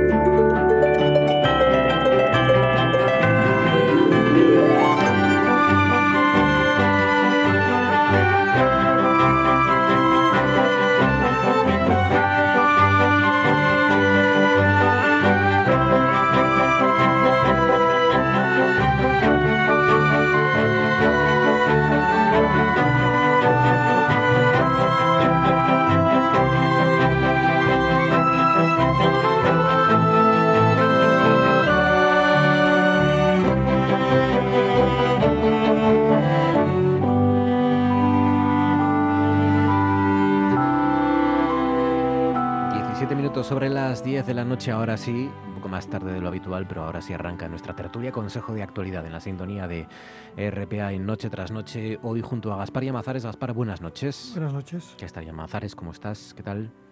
Bien, Me bien. alegro, me alegro mucho. Ya tienes ya La antesala de las fiestas, ¿no? preparada la sidra, sidra Ujú. champanada, cava, ¿qué se bebe en tu casa? O... No, somos bastante, llamémosle, normales y sidra champanada y, bueno, algunos, digamos que no, no hay nada extraordinario. Tocar no te ha tocado. Turrones y cosas de estas. Tocar la lotería no te ha tocado hoy, ¿no? No, Sí. también forma parte de nada extraordinario, es decir, no toca nada. De no la toca rutina. nada habitualmente. La rutina de costumbre. Bueno, Se reparte con la familia, pero no toca nada, ¿no? muy bien, muy bien. Román García, buenas noches. ¿Qué tal, Marcos? Buenas noches. ¿Cómo estás, Román? ¿Qué tal? Pues bien, igual de pobre que ayer, Bien. igual de ilusionado. Este es un día para el periodismo, este es un día por un lado de mucho trabajo, porque ya desde primera hora hay que estar, pues eso, yendo a las eh, administraciones de lotería, mm, corriendo a la que tocó para, pues eso, reflejar las imágenes de siempre, ¿no? Que mm, por, por muy manidas que estén y muy vistas que las tengamos, pues no siguen, no siguen haciendo ilusión, es verdad. Y por otro lado, pues es verdad que es uno de los días en los que normalmente te toca ver gente contenta, ¿no? Que esto no es habitual en el periodismo y menos un año como este. O sea que... Sí, pero yo estoy en contra totalmente de este buenismo de, de ayer a muchos compañeros de la profesión, y no quiero señalar a nadie, pero de, de nuestras empresas decían en redes, es el, el día favorito del año. Ostras, Marcos, yo siento llevar la contraria, pero lo odio profesionalmente hablando el día de la lotería. Porque si toca el gordo en Gijón tienes algo que contar. Sí. Pero hoy, que ha sido una miseria absoluta, que hoy calculábamos en el periódico que en Asturias había tocado un 0,13% de los premios. La que nos ha salvado la vida ha sido Ludivina Fernández con su historia que encima era triste. O sea, Sí, la- tienes, esa- que, tienes que contar una historia cuando no hay historia que contar. Sí, pero la, la historia de Ludivina estarás conmigo que es impagable, ¿no? Eh, lo acabamos de comentar con él hoy, la gijonesa que repartió, creo que fueron casi 50.000 euros, gracias a un décimo que compró después de enterrar a su marido. con y encima edad. lo compró con la, con la fecha, o sea, con, acabado en 86, que era eh, la edad con la que había muerto su marido, pero era todo extraño porque ella de- en el vídeo que recogíamos esta mañana la pobre lloraba y decía, es que no estoy contenta, estoy triste, pero a la vez estoy contenta, pero la pobre no sabía ya ni cómo estar. Pero gracias a Blue Divina y a esa floristería maravillosa y viciosa, hemos salvado el día, pero sí. el resto, o sea, tienes que inventar historias, contar historias, buscar la pedrea que dio el Partido Popular de Cangas de Onís, porque es que no llegas, no llegas a contar todo lo que todo, todo el espacio que tienes. Es verdad. Por cierto, a muchos de ustedes estarán pre- preguntando, bueno, aquí en Asturias no cayó, ¿dónde cayó el gordo? Yo creo que no lo hemos dicho, al menos nosotros. El, al gordo ha caído, ha caído en Reus y en Punta Umbría, Mm. por primera vez en Punta Umbría, 72.897. Jacobo Blanco, buenas noches. Buenas noches, ¿cómo estamos? Que esto es de cuando vas de vacaciones, ¿no? El, el verano que viene, si vais a Punta Umbría, pues comprar lotería por lo que pueda pasar, ¿no? Hombre, yo creo que es lo, lo menos acertado, porque por mera probabilidad, eh, la posibilidad de que, de que vuelva a tocar en Punta Umbría la verán nuestros nietos dentro de un siglo aproximadamente, con lo cual eh, no sé si será la mejor, la mejor decisión, ¿no? Pero escucha, hay las, en, en principio el año que viene las mismas probabilidades de que vuelva a tocar en Punta Umbría, ¿no? Que, que- que toque aquí en Gijón, ¿o no? O aquí en Eh, Oviedo. yo tengo la impresión de que no. Que no se tengo la impresión de que no. O sea, puede que toque entre todos los municipios. Igual me estoy despistando y me estoy colando, ¿eh? pero de que la probabilidad de que toque entre todos los municipios de España, eh, si yo le toco Punta Umbría, no le va a tocar a otro municipio. Otra cosa es que lo miremos por números. Ya. Pero claro, que toque Bueno, el número claro. adecuado en Punta Umbría son el doble, la- el doble de probabilidades, ¿no? O sea, la, la mitad de probabilidades todavía. Tengo la impresión de que, de que es muy improbable que vuelva a tocar, que toque dos años seguidos en Punta Umbría. La otra cosa es que vayas a donde doña, doña Manolita o así, que son administraciones de lotería gi- gigantescas, o esto de la, la Bruisa d'Orro, como se diga, eh, que venden muchísimos billetes y ahí es probable que, que sí que repitan, ¿no? Pero yo me imagino que en la administración de lotería número 2 de, de Punta Umbría, pues si han tenido suerte un año, malo será que la tengan, o muy bueno sería que la tuviesen el año siguiente, ¿no? El ejemplo más irracional de lo irracional que es la lotería, en mi opinión, es esas colas, en otra época, esas colas inmensas en Madrid en- de, de Doña Manolita, ¿no? Gente viajando a Madrid para comprar eh, lotería en una administración que la razón por la que toca siempre es porque tienen Porque, los mayores números que nadie. vende más que Claro, Vende claro. más que nadie, no, no porque allí de, de más suerte o algo, pero es... Y, y gente con mucho Marcos. frío, ¿eh? Dime. Marcos, hay que, tenemos, tenemos que acabar de una vez por todas, eso, quiero que hagáis todos campaña conmigo, con los décimos que se venden por máquina. Los periodistas necesitamos que caiga íntegro en un sitio, Sí. que vaya a una familia, a una fábrica, necesitamos una historia, no puede caer un décimo que compró uno que pasaba por Vía Viciosa, tuvo una visión y compró en máquina, y otro en, o sea, cuando te llega la lista de la lotería, antes decías, el gordo llena de millones Elche, ahora te llega la lista y pone Elche, Barcelona, Vigo, Gijón, Coruña, mm, Benavente. Ludismo No- no periodístico ahora. Sí, Estamos con el ludismo periodístico. Yo creo, yo creo que lo que hay que plantearse es reformar el sistema de loterías y asignar cupos eh, autonómicos de premios. Sí, no puede ser que tengamos el 0,13 en Asturias. A mí me parece que es algo verdaderamente injusto. Tenemos que ir al 2%, que es lo que nos corresponde. Pasa como con las vacunas, lo mismo, Eh, ¿no? Yo creo que hay que, hay que tomar Ahora cartas salen en el los asunto. presidentes autonómicos diciendo a mí me tocan el 20%, a mí el 2%. Yo creo que hay que, No, hay que racionalizar esto de alguna manera y vamos a ver los de Madrid, cómo lo distribuimos exactamente, porque hay muchos asturianos viviendo en Madrid que debería tocarle en Asturias. ¿eh? Claro, o sea, yo creo que eso eh, hay, que, hay que establecer un comité interterritorial para negociar el tema de la lotería. ¿eh? Yo creo que lo digo Sí. muy en serio. Esto Armonización. no, no puede ser que sí. nos toque el 0,13%. Terminamos aplicando el impuesto de sucesiones.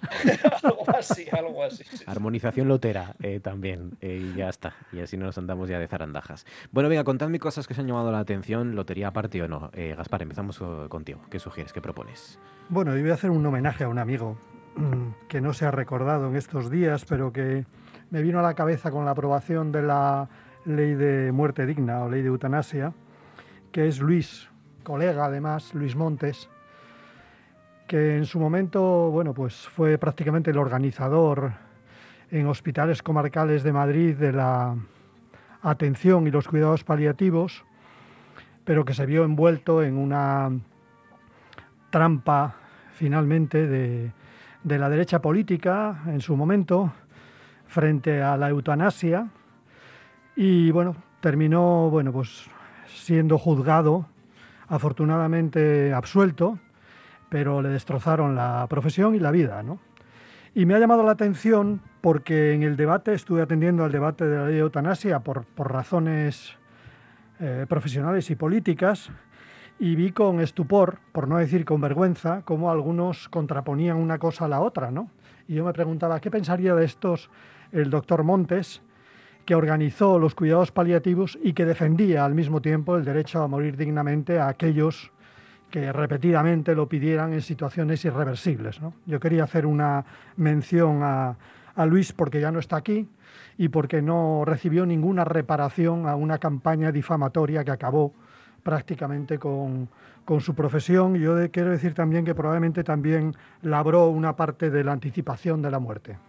¿No crees, eh, Gaspar, que es, ha, ha, sido uno de esos casos, no sé si, yo creo que no son habituales, ¿eh? pero desde luego yo creo que ha sido uno de los casos en los que la sociedad española, el, el debate sobre la eutanasia ha sido mucho más calmado, mucho más profundo, mucho más sosegado en la propia sociedad que en el Congreso de los Diputados o, o, o en, los parla o en el Parlamento en este caso. Que, que, ha sido un poco más... Sí, yo creo que por el Congreso de los Diputados ha habido mucha sobreactuación, ¿no? Porque claro.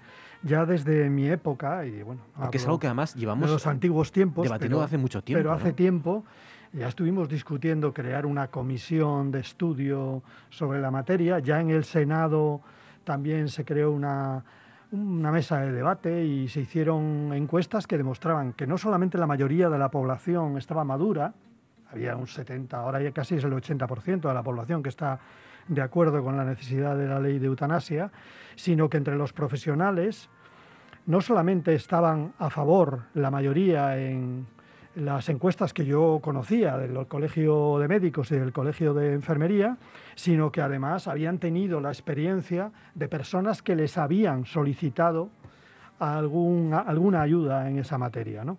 Y yo creo que eso, bueno, yo creo que estaba maduro en la sociedad española y que finalmente, bueno, pues ha salido adelante. Yo espero que se ponga en marcha y que se articule sin ningún tipo de reservas, ¿no? Porque creo que, que es un, un, derecho, ¿no? Igual que lo es a vivir dignamente, también lo es a, a decidir el momento de la muerte o, en este caso, a pedir ayuda en el momento de la muerte una ley también defendida y, y, y, y, además divulgada y explicada muy bien por María Luisa Carcedo, por una asturiana, que, que, aparte de lo que ha tenido que defender en el Congreso de los Diputados, luego es verdad que también no ha tenido ningún problema para conceder entrevistas y para explicar mm. la ley bien.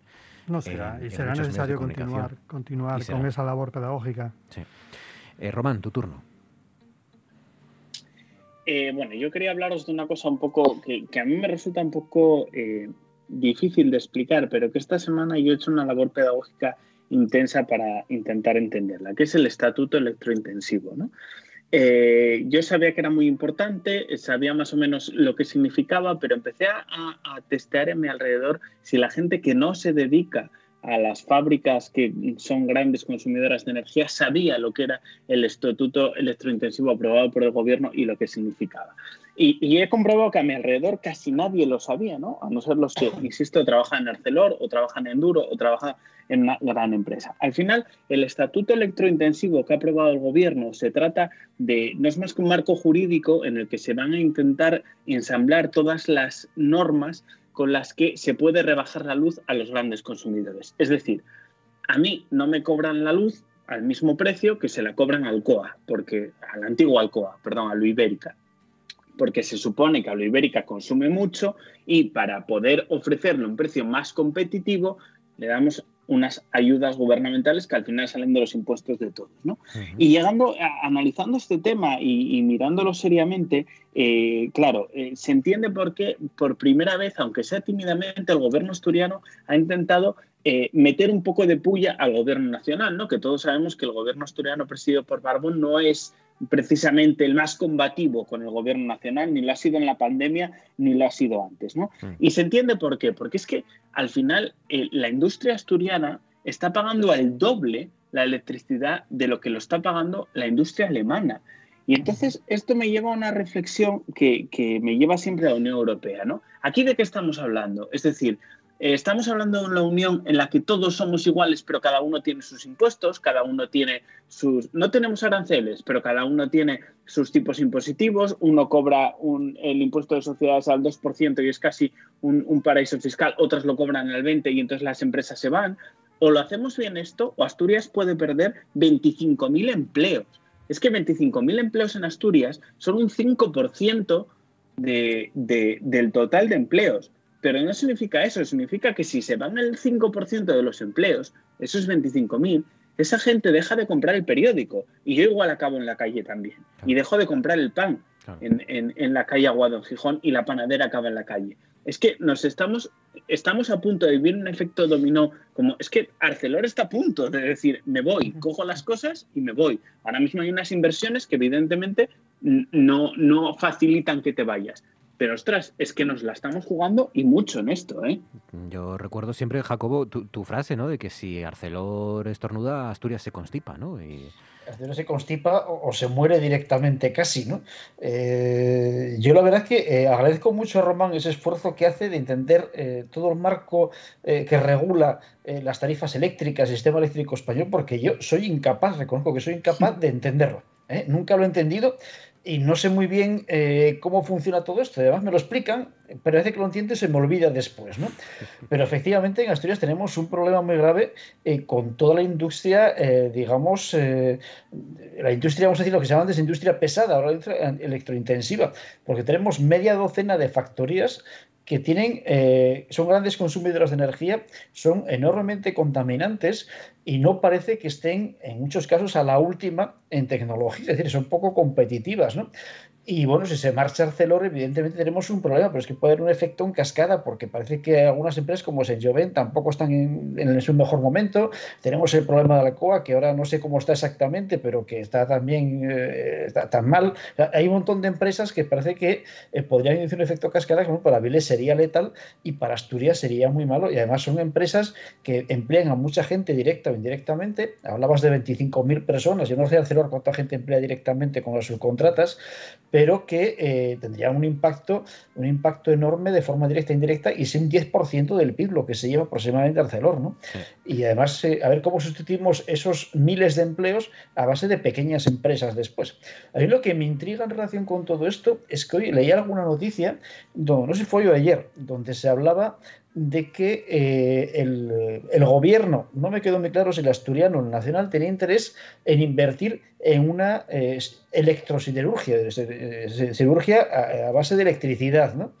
Y, bueno, con el marco tarifario actual, ¿tiene sentido invertir en, en, una, en, una, en una siderurgia, digamos, que funciona con electricidad al precio actual o a lo mejor que, que consumen menos, no tengo ni idea, ¿no? Pero me sorprendió mucho esa noticia. No sé, Román, si tú tienes alguna idea, o Gaspar o Marcos. Ya, sé, ya existe esa siderurgia y es la que sustituyó a altos hornos de Sí, sí, existe, sí, sí, sí. Y precisamente, bueno, utiliza la hojalata y no es precisamente una industria muy competitiva, ¿no? Precisamente por lo que comentas ahora mismo, ¿no? Estamos ante un problema, yo creo que de fondo, que es la falta de política industrial en España. Desde Aranzadi, que, que, decía que mejor política industrial era la que no existía, pues desde entonces no hay realmente una política industrial. Y el problema lo tenemos en particular eh, regiones como Asturias, porque nosotros sí tenemos una industria al nivel de Europa, en torno a un 20% de la producción es producción uh -huh. industrial. España está ya por debajo del 12%, ¿no?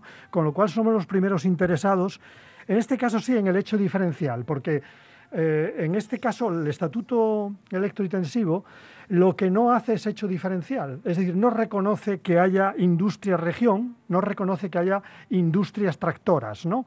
Y las nuestras son industrias región e industrias tractoras, que no se pueden tratar con café con leche igual que una industria mucho menor de una, de una comunidad autónoma, sea es tan potente o tenga capacidad de decisión sobre el gobierno, ¿no? Y yo creo que ese es el gran argumento junto con otro. Yo creo que hay otro argumento que es que se nos va se nos calienta la boca con la transición energética, que es imprescindible, pero no se nos calienta tanto con las medidas tanto tecnológicas como ambientales para garantizar esa transición energética. ¿no? Entonces, continuamente nos estamos poniendo nuevos objetivos, pero no hay medios para esos objetivos.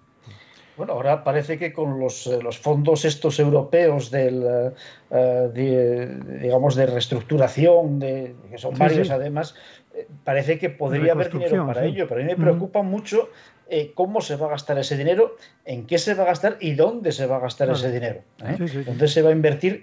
Porque yo creo que deberíamos ir, eh, en el caso de España, habría que recuperar, habría que invertir mucho, porque España tiene un déficit de inversión, de, de capital, de cum- de inversión en capital fijo bastante grande respecto a Europa, y Asturias lo tiene muchísimo mayor. ¿eh? Y yo creo que habría que hacer ese esfuerzo de reindustrialización. ¿Eh? Que eh, además se ve cuando se ven estadísticas a largo plazo, se ve muy bien lo que fue el fenómeno en los años 50, 60 y 70 y cómo luego eh, empezamos a invertir mucho más en ladrillo que en bienes de equipo, ¿no? Mm. Y yo creo que eso ha sido un poco, ha sido letal. ¿eh? Yo creo que tenemos que volver un poco a esas políticas, digamos, de, de- de- de estímulos eh, desde lo público, siempre, siempre digamos, eh, con mucha delicadeza, eh, con la iniciativa privada también, pero había que ir a poner todos los esfuerzos posibles desde lo público, desde lo privado, una buena concertación para reindustrializar o por lo menos revitalizar el tejido eh, económico de España y, por supuesto, de Asturias. Y además estamos en una situación favorable en Europa porque si no había suficiente sensibilidad después de la interrupción de la cadena de suministros que hemos vivido como consecuencia de la pandemia, Hay claro, una mayor claro. sensibilidad en Europa hacia la relocalización de determinadas industrias estratégicas, ¿no? E igual que lo hemos hecho con las mascarillas o las EPIs, lo tendremos que hacer con la industria tecnológica que no tiene por qué ser toda globalizada, porque si no, ante cualquier problema, pues Claro. vamos a tener, vamos, Claro. unas situaciones tan es el difíciles momento de, como las vividas. de ¿no? reivindicarnos eh, como, como industria. Eh, todo esto que están escuchando y que estamos comentando eh, es lo que ha provocado que el consejero de Industria, hoy Enrique Fernández, pues haya dicho, entre otras cosas, que el gobierno central pone sobre la mesa posibles agravios comparativos que son intolera- intolerables, ha dicho, y también ha considerado una falta de respeto al conjunto de Asturias que el Ejecutivo Central no haya respondido por escrito a las alegaciones que presentó el Principado con, junto a Galicia y Cantabria. Eh, y por eso se lo han vuelto a requerir. Esto, esto para el gobierno asturiano, como decía antes Román, esto es Enseñar muy los grave. dientes, se llama enseñar los dientes. Claro. Y hay una cosa, yo tengo una sospecha, y es una sospecha, no sé si es algo manifiesto por algún sitio, eh, y es que eh, desde ciertas instancias gubernamentales hay interés, digamos, en proteger determinados tipos de industria. Estoy pensando en la industria del automóvil, por ejemplo, de bienes de equipo, que tiene un valor, añadido bastante potente y además son, sí que verdad, estratégicas, pero que en cambio por otras industrias no hay tanto interés en mantener otras industrias, digamos, básicas, muy contaminantes, eh, digamos, poco competitivas, como puede ser el acero, eh, el sector del metal en general, el aluminio, etcétera, etcétera, pero que sin embargo, como decía antes Gaspar, yo creo que son estratégicas. Es decir, si en España nos quedamos sin producir aluminio, bueno, te puedes en escala europea, pero la escala europea también tiene sus riesgos, ¿no? Entonces, eh, hombre, yo creo que tenemos que pensar en mantener por lo menos ciertos sectores básicos de, de la industria, eh, intentar que contaminen lo menos posible, que consuman lo menos posible, pero eh, mantener esas, esas industrias competitivas, ¿no? Bueno, Pero eh, eso no tendrá que ver más bien con, con, con, con dónde están esas industrias. Quiero decir, que, que, que esté en Martorell y que esté en Avilés no será diferente, pregunto, ¿eh? Y, y si está en Valladolid, por ejemplo, eh, no sé, eh, porque en Valladolid está la Renault y la Renault también está recibiendo ayuda, está en Martorell, eh, está en Navarra también, claro, es que la industria se concentra donde se concentra también, ¿no? Eh, no sé, yo eso a lo mejor también puede ser una variable adicional, ¿eh? aparte de los sectores, del sector económico, podría ser el territorio donde se ubican, ¿no?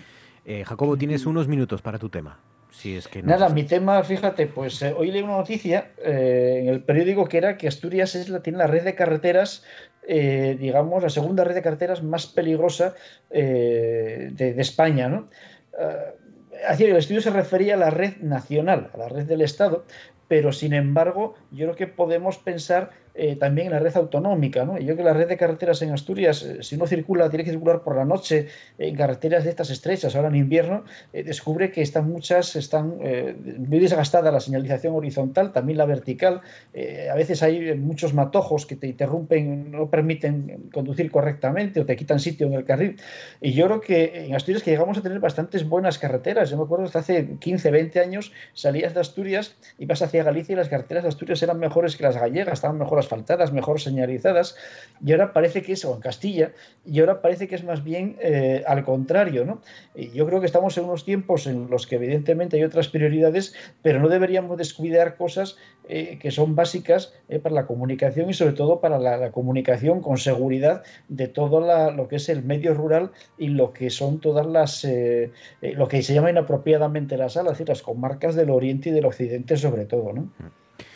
Bueno, quedan 20 minutos para llegar a las 11 de la noche, minuto arriba, minuto abajo, y gran parte de ellos lo vamos a dedicar a lo que se nos viene por delante, las navidades, las nuevas restricciones y la tercera ola y el enero que se presenta.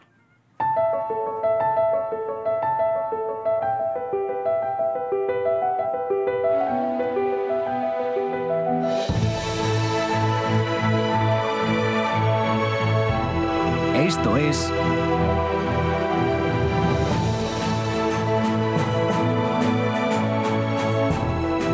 Noche tras noche.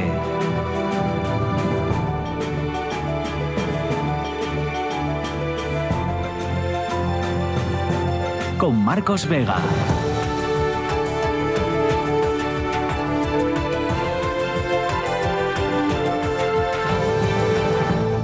Bueno, Asturias eh, roza, estamos a punto de rozar una semana entera o completa por debajo de los 100 contagios cada día. Hoy hemos sumado cuatro fallecidos, que siguen siendo pues cuatro personas muertas, cuatro dramas, cuatro familias, pero eh, son menos del, ritmo que llevábamos, ¿no? sobre todo desde este aciago mes de noviembre. Em, hemos reducido los decesos a cuatro, seguimos por debajo del centenar de casos, 73 positivos hoy, la positividad se reduce al 2,88%. Eh, y bueno, aún así se han eh, endurecido las restricciones de Navidad. Eh, ya saben que lo, que hizo primero el gobierno es decir que iba, el gobierno central me refiero, decir que iban a restringir las normas y las, y las, las cuestiones de Navidad y luego pues le dijo a las comunidades autónomas que sí querían que podían restringirlas más o menos. Y luego pues a partir de ahí hubo una eh, escalada de diferentes comunidades autónomas que mm, decidieron tomar cada uno una serie de decisiones. Aquí en Asturias ya saben se, de 10 personas que se podían reunir en, en Navidades y en Nochevieja en Nochebuena y en Nochevieja pasamos a 6 seis personas por reunión. También hay cambios en el toque de queda el toque de queda estaba hasta la una y media de la madrugada, creo recordar. Bueno, el toque de queda se ha pasado hasta las doce y media, en Nochebuena y en Nochevieja. De la una y media eh, se ha adelantado hasta las doce y media de la noche. Y Navidad y Año Nuevo la restricción de movilidad se amplía hasta las siete de la mañana también son algunas de las medidas contra la nueva cepa también del coronavirus eh, respecto a esto, que también nos, eh, nos tiene un poco acongojados. Salud ha llamado a personas que hayan llegado, que han llegado a Asturias desde Inglaterra, a participar también en uno de estos cribados, como también recomendó a aquellos que vinieran de comunidades en riesgo. Y con todo esto os pregunto hasta dónde eh, ha de preocuparnos esta nueva variedad del coronavirus. No sé cuál es el término, discúlpenme si algún virólogo me está escuchando, no sé si es cepa, si es variedad, porque he escuchado varias formas de denominarlo, variedad si quieren del coronavirus que, está llegando y que eh, ha crecido y ha nacido en, en el Reino Unido. Si estamos tomando las medidas adecuadas, si pensáis que hay que ser más estricto con esto, si servirán de algo estas nuevas restricciones navideñas, si el pasar de 10 a 6 o de la una y media a las 12 y media va a servir para algo, y si tenemos que resignarnos a una tercera ola, ¿no? Eh, se supone que estamos saliendo de la segunda y que la tercera está, pues según los virólogos, a punto de llegar, ¿no? Según los epidemiólogos. Si no ha llegado ya. Si no ha llegado ya, Gaspar. Bueno, yo creo que en primer lugar habría que decir que mm, en Asturias las cosas se han hecho bien, porque en estos momentos estaba mirando ahora las gráficas y a 14 días pues estamos entre las cuatro comunidades autónomas con menor incidencia acumulada. A siete días somos la que menor incidencia acumulada tiene de todo el país. y hace poco tiempo éramos el farolillo rojo, ¿no? Por lo tanto, las medidas adoptadas de restricción de la movilidad, de restricción de horarios y de aforos son útiles y sobre todo son útiles en lugares cerrados, mal ventilados, donde nos quitamos la mascarilla. Eso yo creo que ya no admite ninguna discusión. Ya hay estudios incluso que sabes el porcentaje de incremento de riesgo que tienes con cada uno de esos movimientos. Si me quito la mascarilla, si hablo más alto, si estoy en un lugar con menor ventilación, tengo tantas probabilidades de, poder ser infectado o, tantas otras. ¿no? Yo creo que, por tanto, en primer lugar, las medidas son eficaces. ¿no? Ahora tenemos varios factores de riesgo. Un factor de riesgo es bueno, que en otras comunidades autónomas y en otros países europeos la curva no se doblega. Al contrario que en Asturias, continúan en esa curva o están ya en la tercera en la tercera ola. ¿no? Por lo tanto, eso es un factor de riesgo porque no hay fronteras, aunque haya cierres perimetrales. ¿no? Luego, otro segundo factor de riesgo es que hay una cierta relajación o un cierto cansancio, porque por una parte llevamos mucho tiempo y por otro lado tenemos la vacuna ahí al lado. ¿no? Yo creo que eso es otro factor de riesgo. Y un tercer factor que no esperábamos es una mutación que hace que la, eh, esta variante sea más infectiva que la que conocíamos, al igual que la que tuvimos en Lérida, nosotros, era más infectiva que la anterior. De hecho, de, hecho se supone que fue la europea posterior que la que nos afectó tanto a nosotros en noviembre es la que vino de Aragón. Es la europea, la que afectó tanto a Europa, y, la que nos afectó a nosotros. Entonces, ese es un tercer factor de riesgo, no es más letal, pero sí es más infectiva. ¿no? Entonces, es normal que las administraciones sean precavidas, adopten medidas que tienen objetivos concretos, pero también tienen un objetivo de alertar a la ciudadanía para que adopte decisiones de protección. ¿no? Yo creo que eso a mí me parece correcto y es verdad que hay, digamos, una diversidad, pero es que hay también una diversidad epidémica en España. No es la misma la situación de Asturias que ahora la de Madrid. Igual que hace tiempo no era la de Madrid la misma que la de Asturias. Y eso se constató en el último Consejo Interterritorial, donde el gobierno pretendía dar una vuelta de tuerca y le dijeron que nanay. Eso hay que empezar a decirlo. ¿eh? Cuando el gobierno lleva a la reunión primera sobre Navidad hay acuerdo porque era flexibilizar las medidas y en flexibilizar todo el mundo estaba de acuerdo, pero cuando lo que propone a raíz de la, eh, del repunte es restringir las medidas, entonces empiezan a decir que no. Cuando el gobierno ve que está en minoría, que no tiene posibilidad de llegar a un acuerdo de consenso, pues dice, tienen ustedes que tomar medidas, esto está muy preocupante, pero cada uno en función de su situación epidémica. ¿no? Yo creo que la, la situación epidémica va a hacer que con medidas de este tipo entremos ya en el periodo de vacunación y compatibilicemos estas medidas con el periodo de vacunación yo calculo que a lo largo de al menos el primer trimestre o el primer semestre del año habrá que ir combinando estas medidas hasta que protejamos a la población más vulnerable. Román. Yo estoy de acuerdo con, con, Gaspar, pero, pero quería incidir en varias cosas. Lo primero, no nos llevemos todo a la política porque no es liberal el que piensa que los ciudadanos tienen que hacer lo que les dé la gana. Y compartiendo este argumento, también comparto otro. No nos llevemos todo a el Estado me lo tiene que prohibir. Es decir, hay muchos que dicen, no, pues yo esta Navidad voy a estar con 10 personas o con 6 o con 7 porque el Estado me deja. Ostras, tú, tú, el Estado te deja hacer eso, pero tú también puedes estar en tu casa solo. Y hoy había un anuncio de estos muy lacrimógeno del Principado de regala salud en redes sociales y lo decían. Yo voy a pasarla solo en mi casa porque es también mi obligación. Yo creo que tenemos que empezar a pensar más en la obligación de cada uno y en, el, y en, y en lo que tiene que hacer cada uno. Si esta tercera ola que viene, que yo creo que ya está aquí, empieza a despuntar en Asturias, empezará a despuntar como consecuencia de la apertura de la hostelería y de las cenas de Nochebuena y de Nochevieja. Con lo cual, todo lo que pasa a partir del 7-8 de enero es responsabilidad nuestra. Y es lo que decía Gaspar, los tres primeros meses se van a dedicar a vacunar a la gente mayor, a los asistenciales. Hoy mismo lo decía eh, Huerta, el, jefe de vigilancia epidemiológica en, rueda de prensa. No hay vacunas para todos y ni siquiera hay para el primer grupo, con lo cual el primer semestre, o al menos los primeros siete meses de 2021, vamos a seguir como hasta ahora. Y otra cosa, no se puede decir cuando hoy decíamos, hoy la reflexión era, hay 71 contagios, dos menos que ayer. No, hay 71 contagios más que ayer. No, no comparemos la estadística en hay dos, a mí me fastidia mucho cuando salen los teletipos de este verano hubo 150 muertos en carretera, 20 menos que el año pasado. No, no han resucitado 20 de los del año pasado. Hay 150 personas más que han perdido la vida. Y hoy hay cuatro personas más que han perdido la vida y que a lo mejor si no hubiera ido alguien a un bar o no hubiera estado en el interior de un, de un restaurante, se hubiera solucionado. Y no todo lo tiene que solucionar papá Estado. Cada persona tiene que ser lo suficientemente, o al menos yo, llamarme eh, eh, idealista, lo suficientemente inteligente para saber lo que puede y no puede hacer y a quién puede y a quién no puede poner en riesgo. Es verdad que eh, con, puede parecer a lo mejor absurdo el adelantar de, las de la una y media a las doce y media la hora del toque de queda, pero sí que a lo mejor hay mucho de, de lo que tú decías antes, Gaspar, ¿no? De, de, un mecanismo que tiene el Principado en este caso para avisar y decir eh, esto mm, va a peor. Atención, eh, España, atención. exacto, la evolución no es buena en España y la tercera ola está ahí, con lo cual hay que estar todavía un poco más atentos. Yo ¿no? creo que, que Asturias está haciendo algo, en mi opinión yo creo que mmm, Asturias, no, no, es por hacer asturianismo barato, pero lo está haciendo bastante bien. Por ejemplo, esta posibilidad a los que vuelven de hacerle un test o esta posibilidad también a los que viajan de Inglaterra a Asturias de hacer un test, pues yo no lo he visto en otras comunidades autónomas, ¿no? Esta facilidad para eh, realizar un test y luego, de alguna manera, seguir a la persona, ¿no?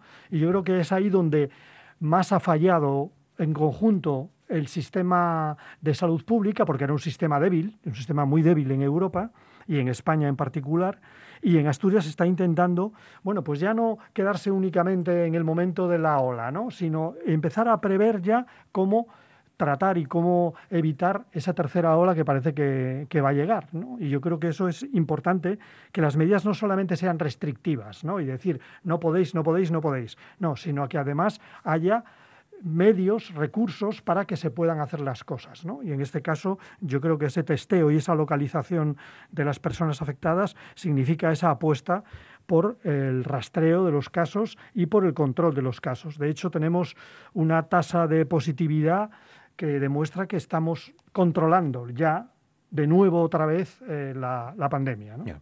La gran pregunta, Jacobo, es si, si, le estaremos dando el suficiente respiro a nuestros hospitales y a nuestros sanitarios para, para abordar la tercera ola, ¿no? Si les dará bueno, tiempo. yo creo que efectivamente la tercera ola está ya ahí, en el conjunto de España, en muchos países europeos, y Asturias va, va, retrasada respecto al conjunto de España, ¿no? Pero en los últimos días, fijaros que estamos en setenta y tantos, estamos como ahí estabilizados, ¿eh? y en el conjunto de España también pasó eso. Parece que hubo un momento que se estabilizó y luego empezó a volver a subir otra vez el, número de, contagios. Y bueno, ya sabemos que a partir de los contagiados tenemos como 15 días de tregua. En España está empezando a subir el número de, hospitalizados. ¿eh? Y bueno, pues en Asturias, si por desgracia empezamos mañana, pasado, a lo largo de esta semana, y no por la Navidad, sino por lo que viene de atrás, a subir la incidencia, veremos también eh, que los hospitales vuelven a tener otra vez, eh, estar en apuros. Eh, yo creo que estas cuestiones se conviene prevenir y hay que apelar, como bien dice Román, a la responsabilidad ciudadana. Hay, hay, cosas que son, tenemos actitudes muy contradictorias. Yo a veces cuando hacemos encuestas ves respuestas muy contradictorias en la gente. ¿no? Entonces, por una parte, digamos que hay una especie, lo que llaman eso de la fatiga pandémica, es decir, llevamos un año ya llevamos un año prácticamente con la pandemia y la gente está cansada. Sí. Estamos haciendo cosas contra natura, por lo menos contra nuestra cultura eh, de, de, de, relacionarnos, de abrazarnos, de besarnos, y está costándonos mucho trabajo interiorizar todo eso, al menos por ahora. Y fijaros que no es un problema ya de España, sino que es un problema de toda Europa, hasta los suecos dicen en qué hemos fallado, pues no tengan fatiga pandémica, pese a una responsabilidad quizá de, como comunidad, como de responsabilidad de comunitaria, social, mayor que la que tenemos en España, también están fallando. De momento solamente salvan los países orientales, Singapur, Corea del, Sur, uh, Japón, eh, y bueno, China no vamos a citarlo porque es un país, eh, digamos, con un régimen político muy diferente al de otros países, ¿no? Pero, pero bueno, estamos ahí. Y esa fatiga pandémica está ahí, pero por otro lado, fijaros que eh, parece que hay una aceptación de las medidas, ¿no? Y las aceptamos con cierta resignación, nos hemos adaptado incluso con cierto entusiasmo, resignación, pero cada vez con entusiasmo, es muy contradictorio a las nuevas condiciones de la Navidad. Bueno, pues si tenemos que estar un grupo familiar, perdón, dos grupos o dos unidades familiares o dos grupos de convivencia, pues son dos grupos de convivencia. Tiene que estar uno, pues está uno solamente, ¿no? Eh, o sea, yo creo que eso hay una aceptación y yo creo que se entiende como razonable, ¿no? Yo creo que todo el mundo se da cuenta eh, de que somos incapaces de, controlarnos y eso de que tengamos que estar las doce y media en casa, pues va a evitar una sobremesa, probablemente sin mascarillas, con algo más de sidra champanada o de cava o de champán en el cuerpo, que hace que nos eh, eh, relajemos. ¿Eh? Y, y- y claro, pues eh, vamos a evitar eso, porque con el último, el último trozo de turrón tenemos que salir de casa ya corriendo, porque luego hay que coger el coche y llegar a nuestra casa, la casa donde estemos, y quiera llegar a la casa donde vayamos, donde vayamos a dormir. ¿no?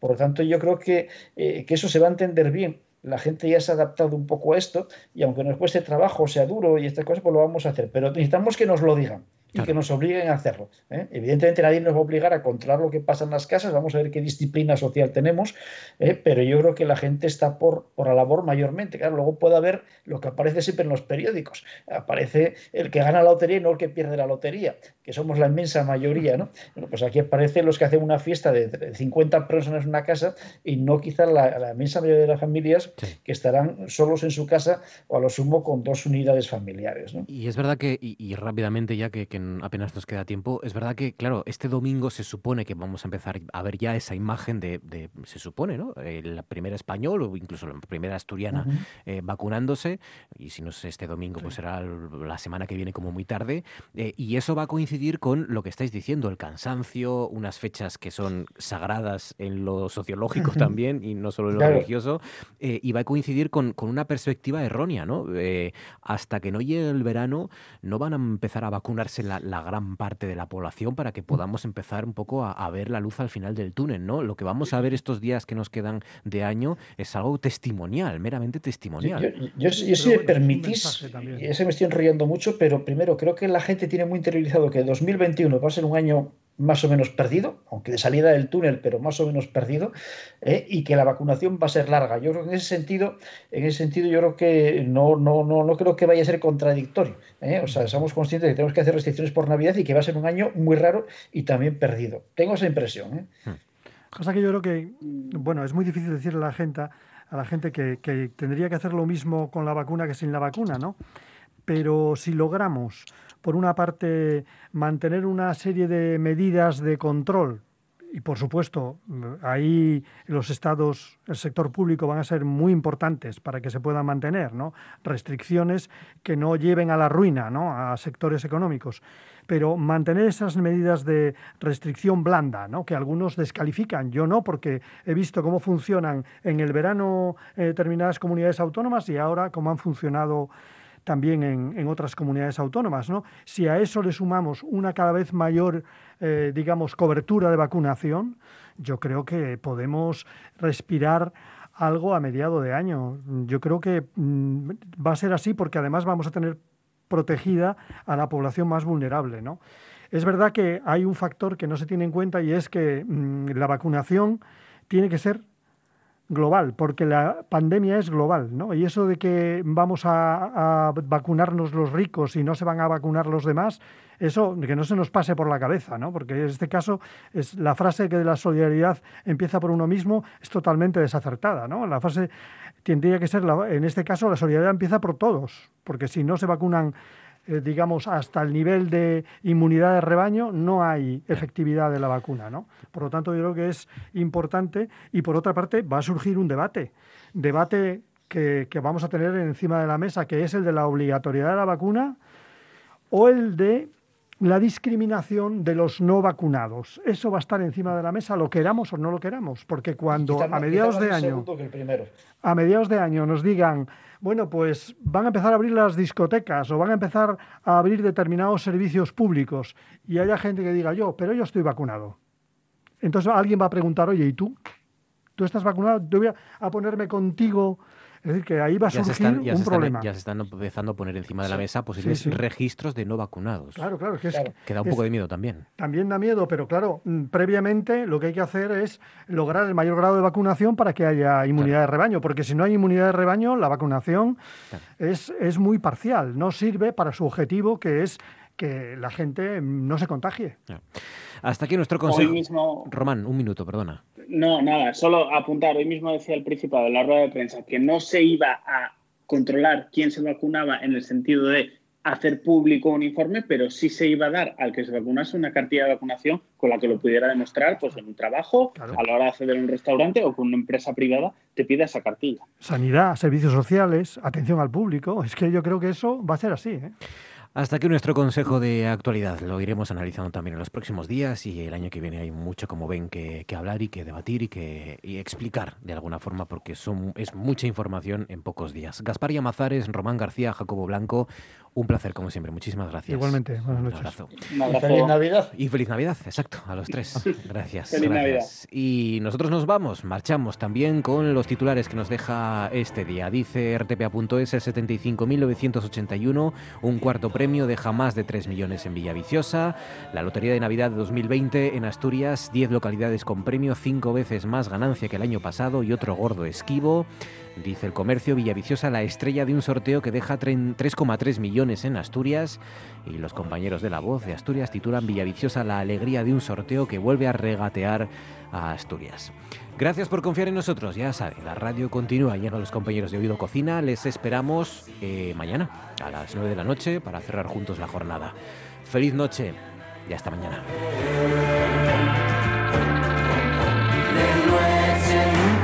que me rinde el amor, que me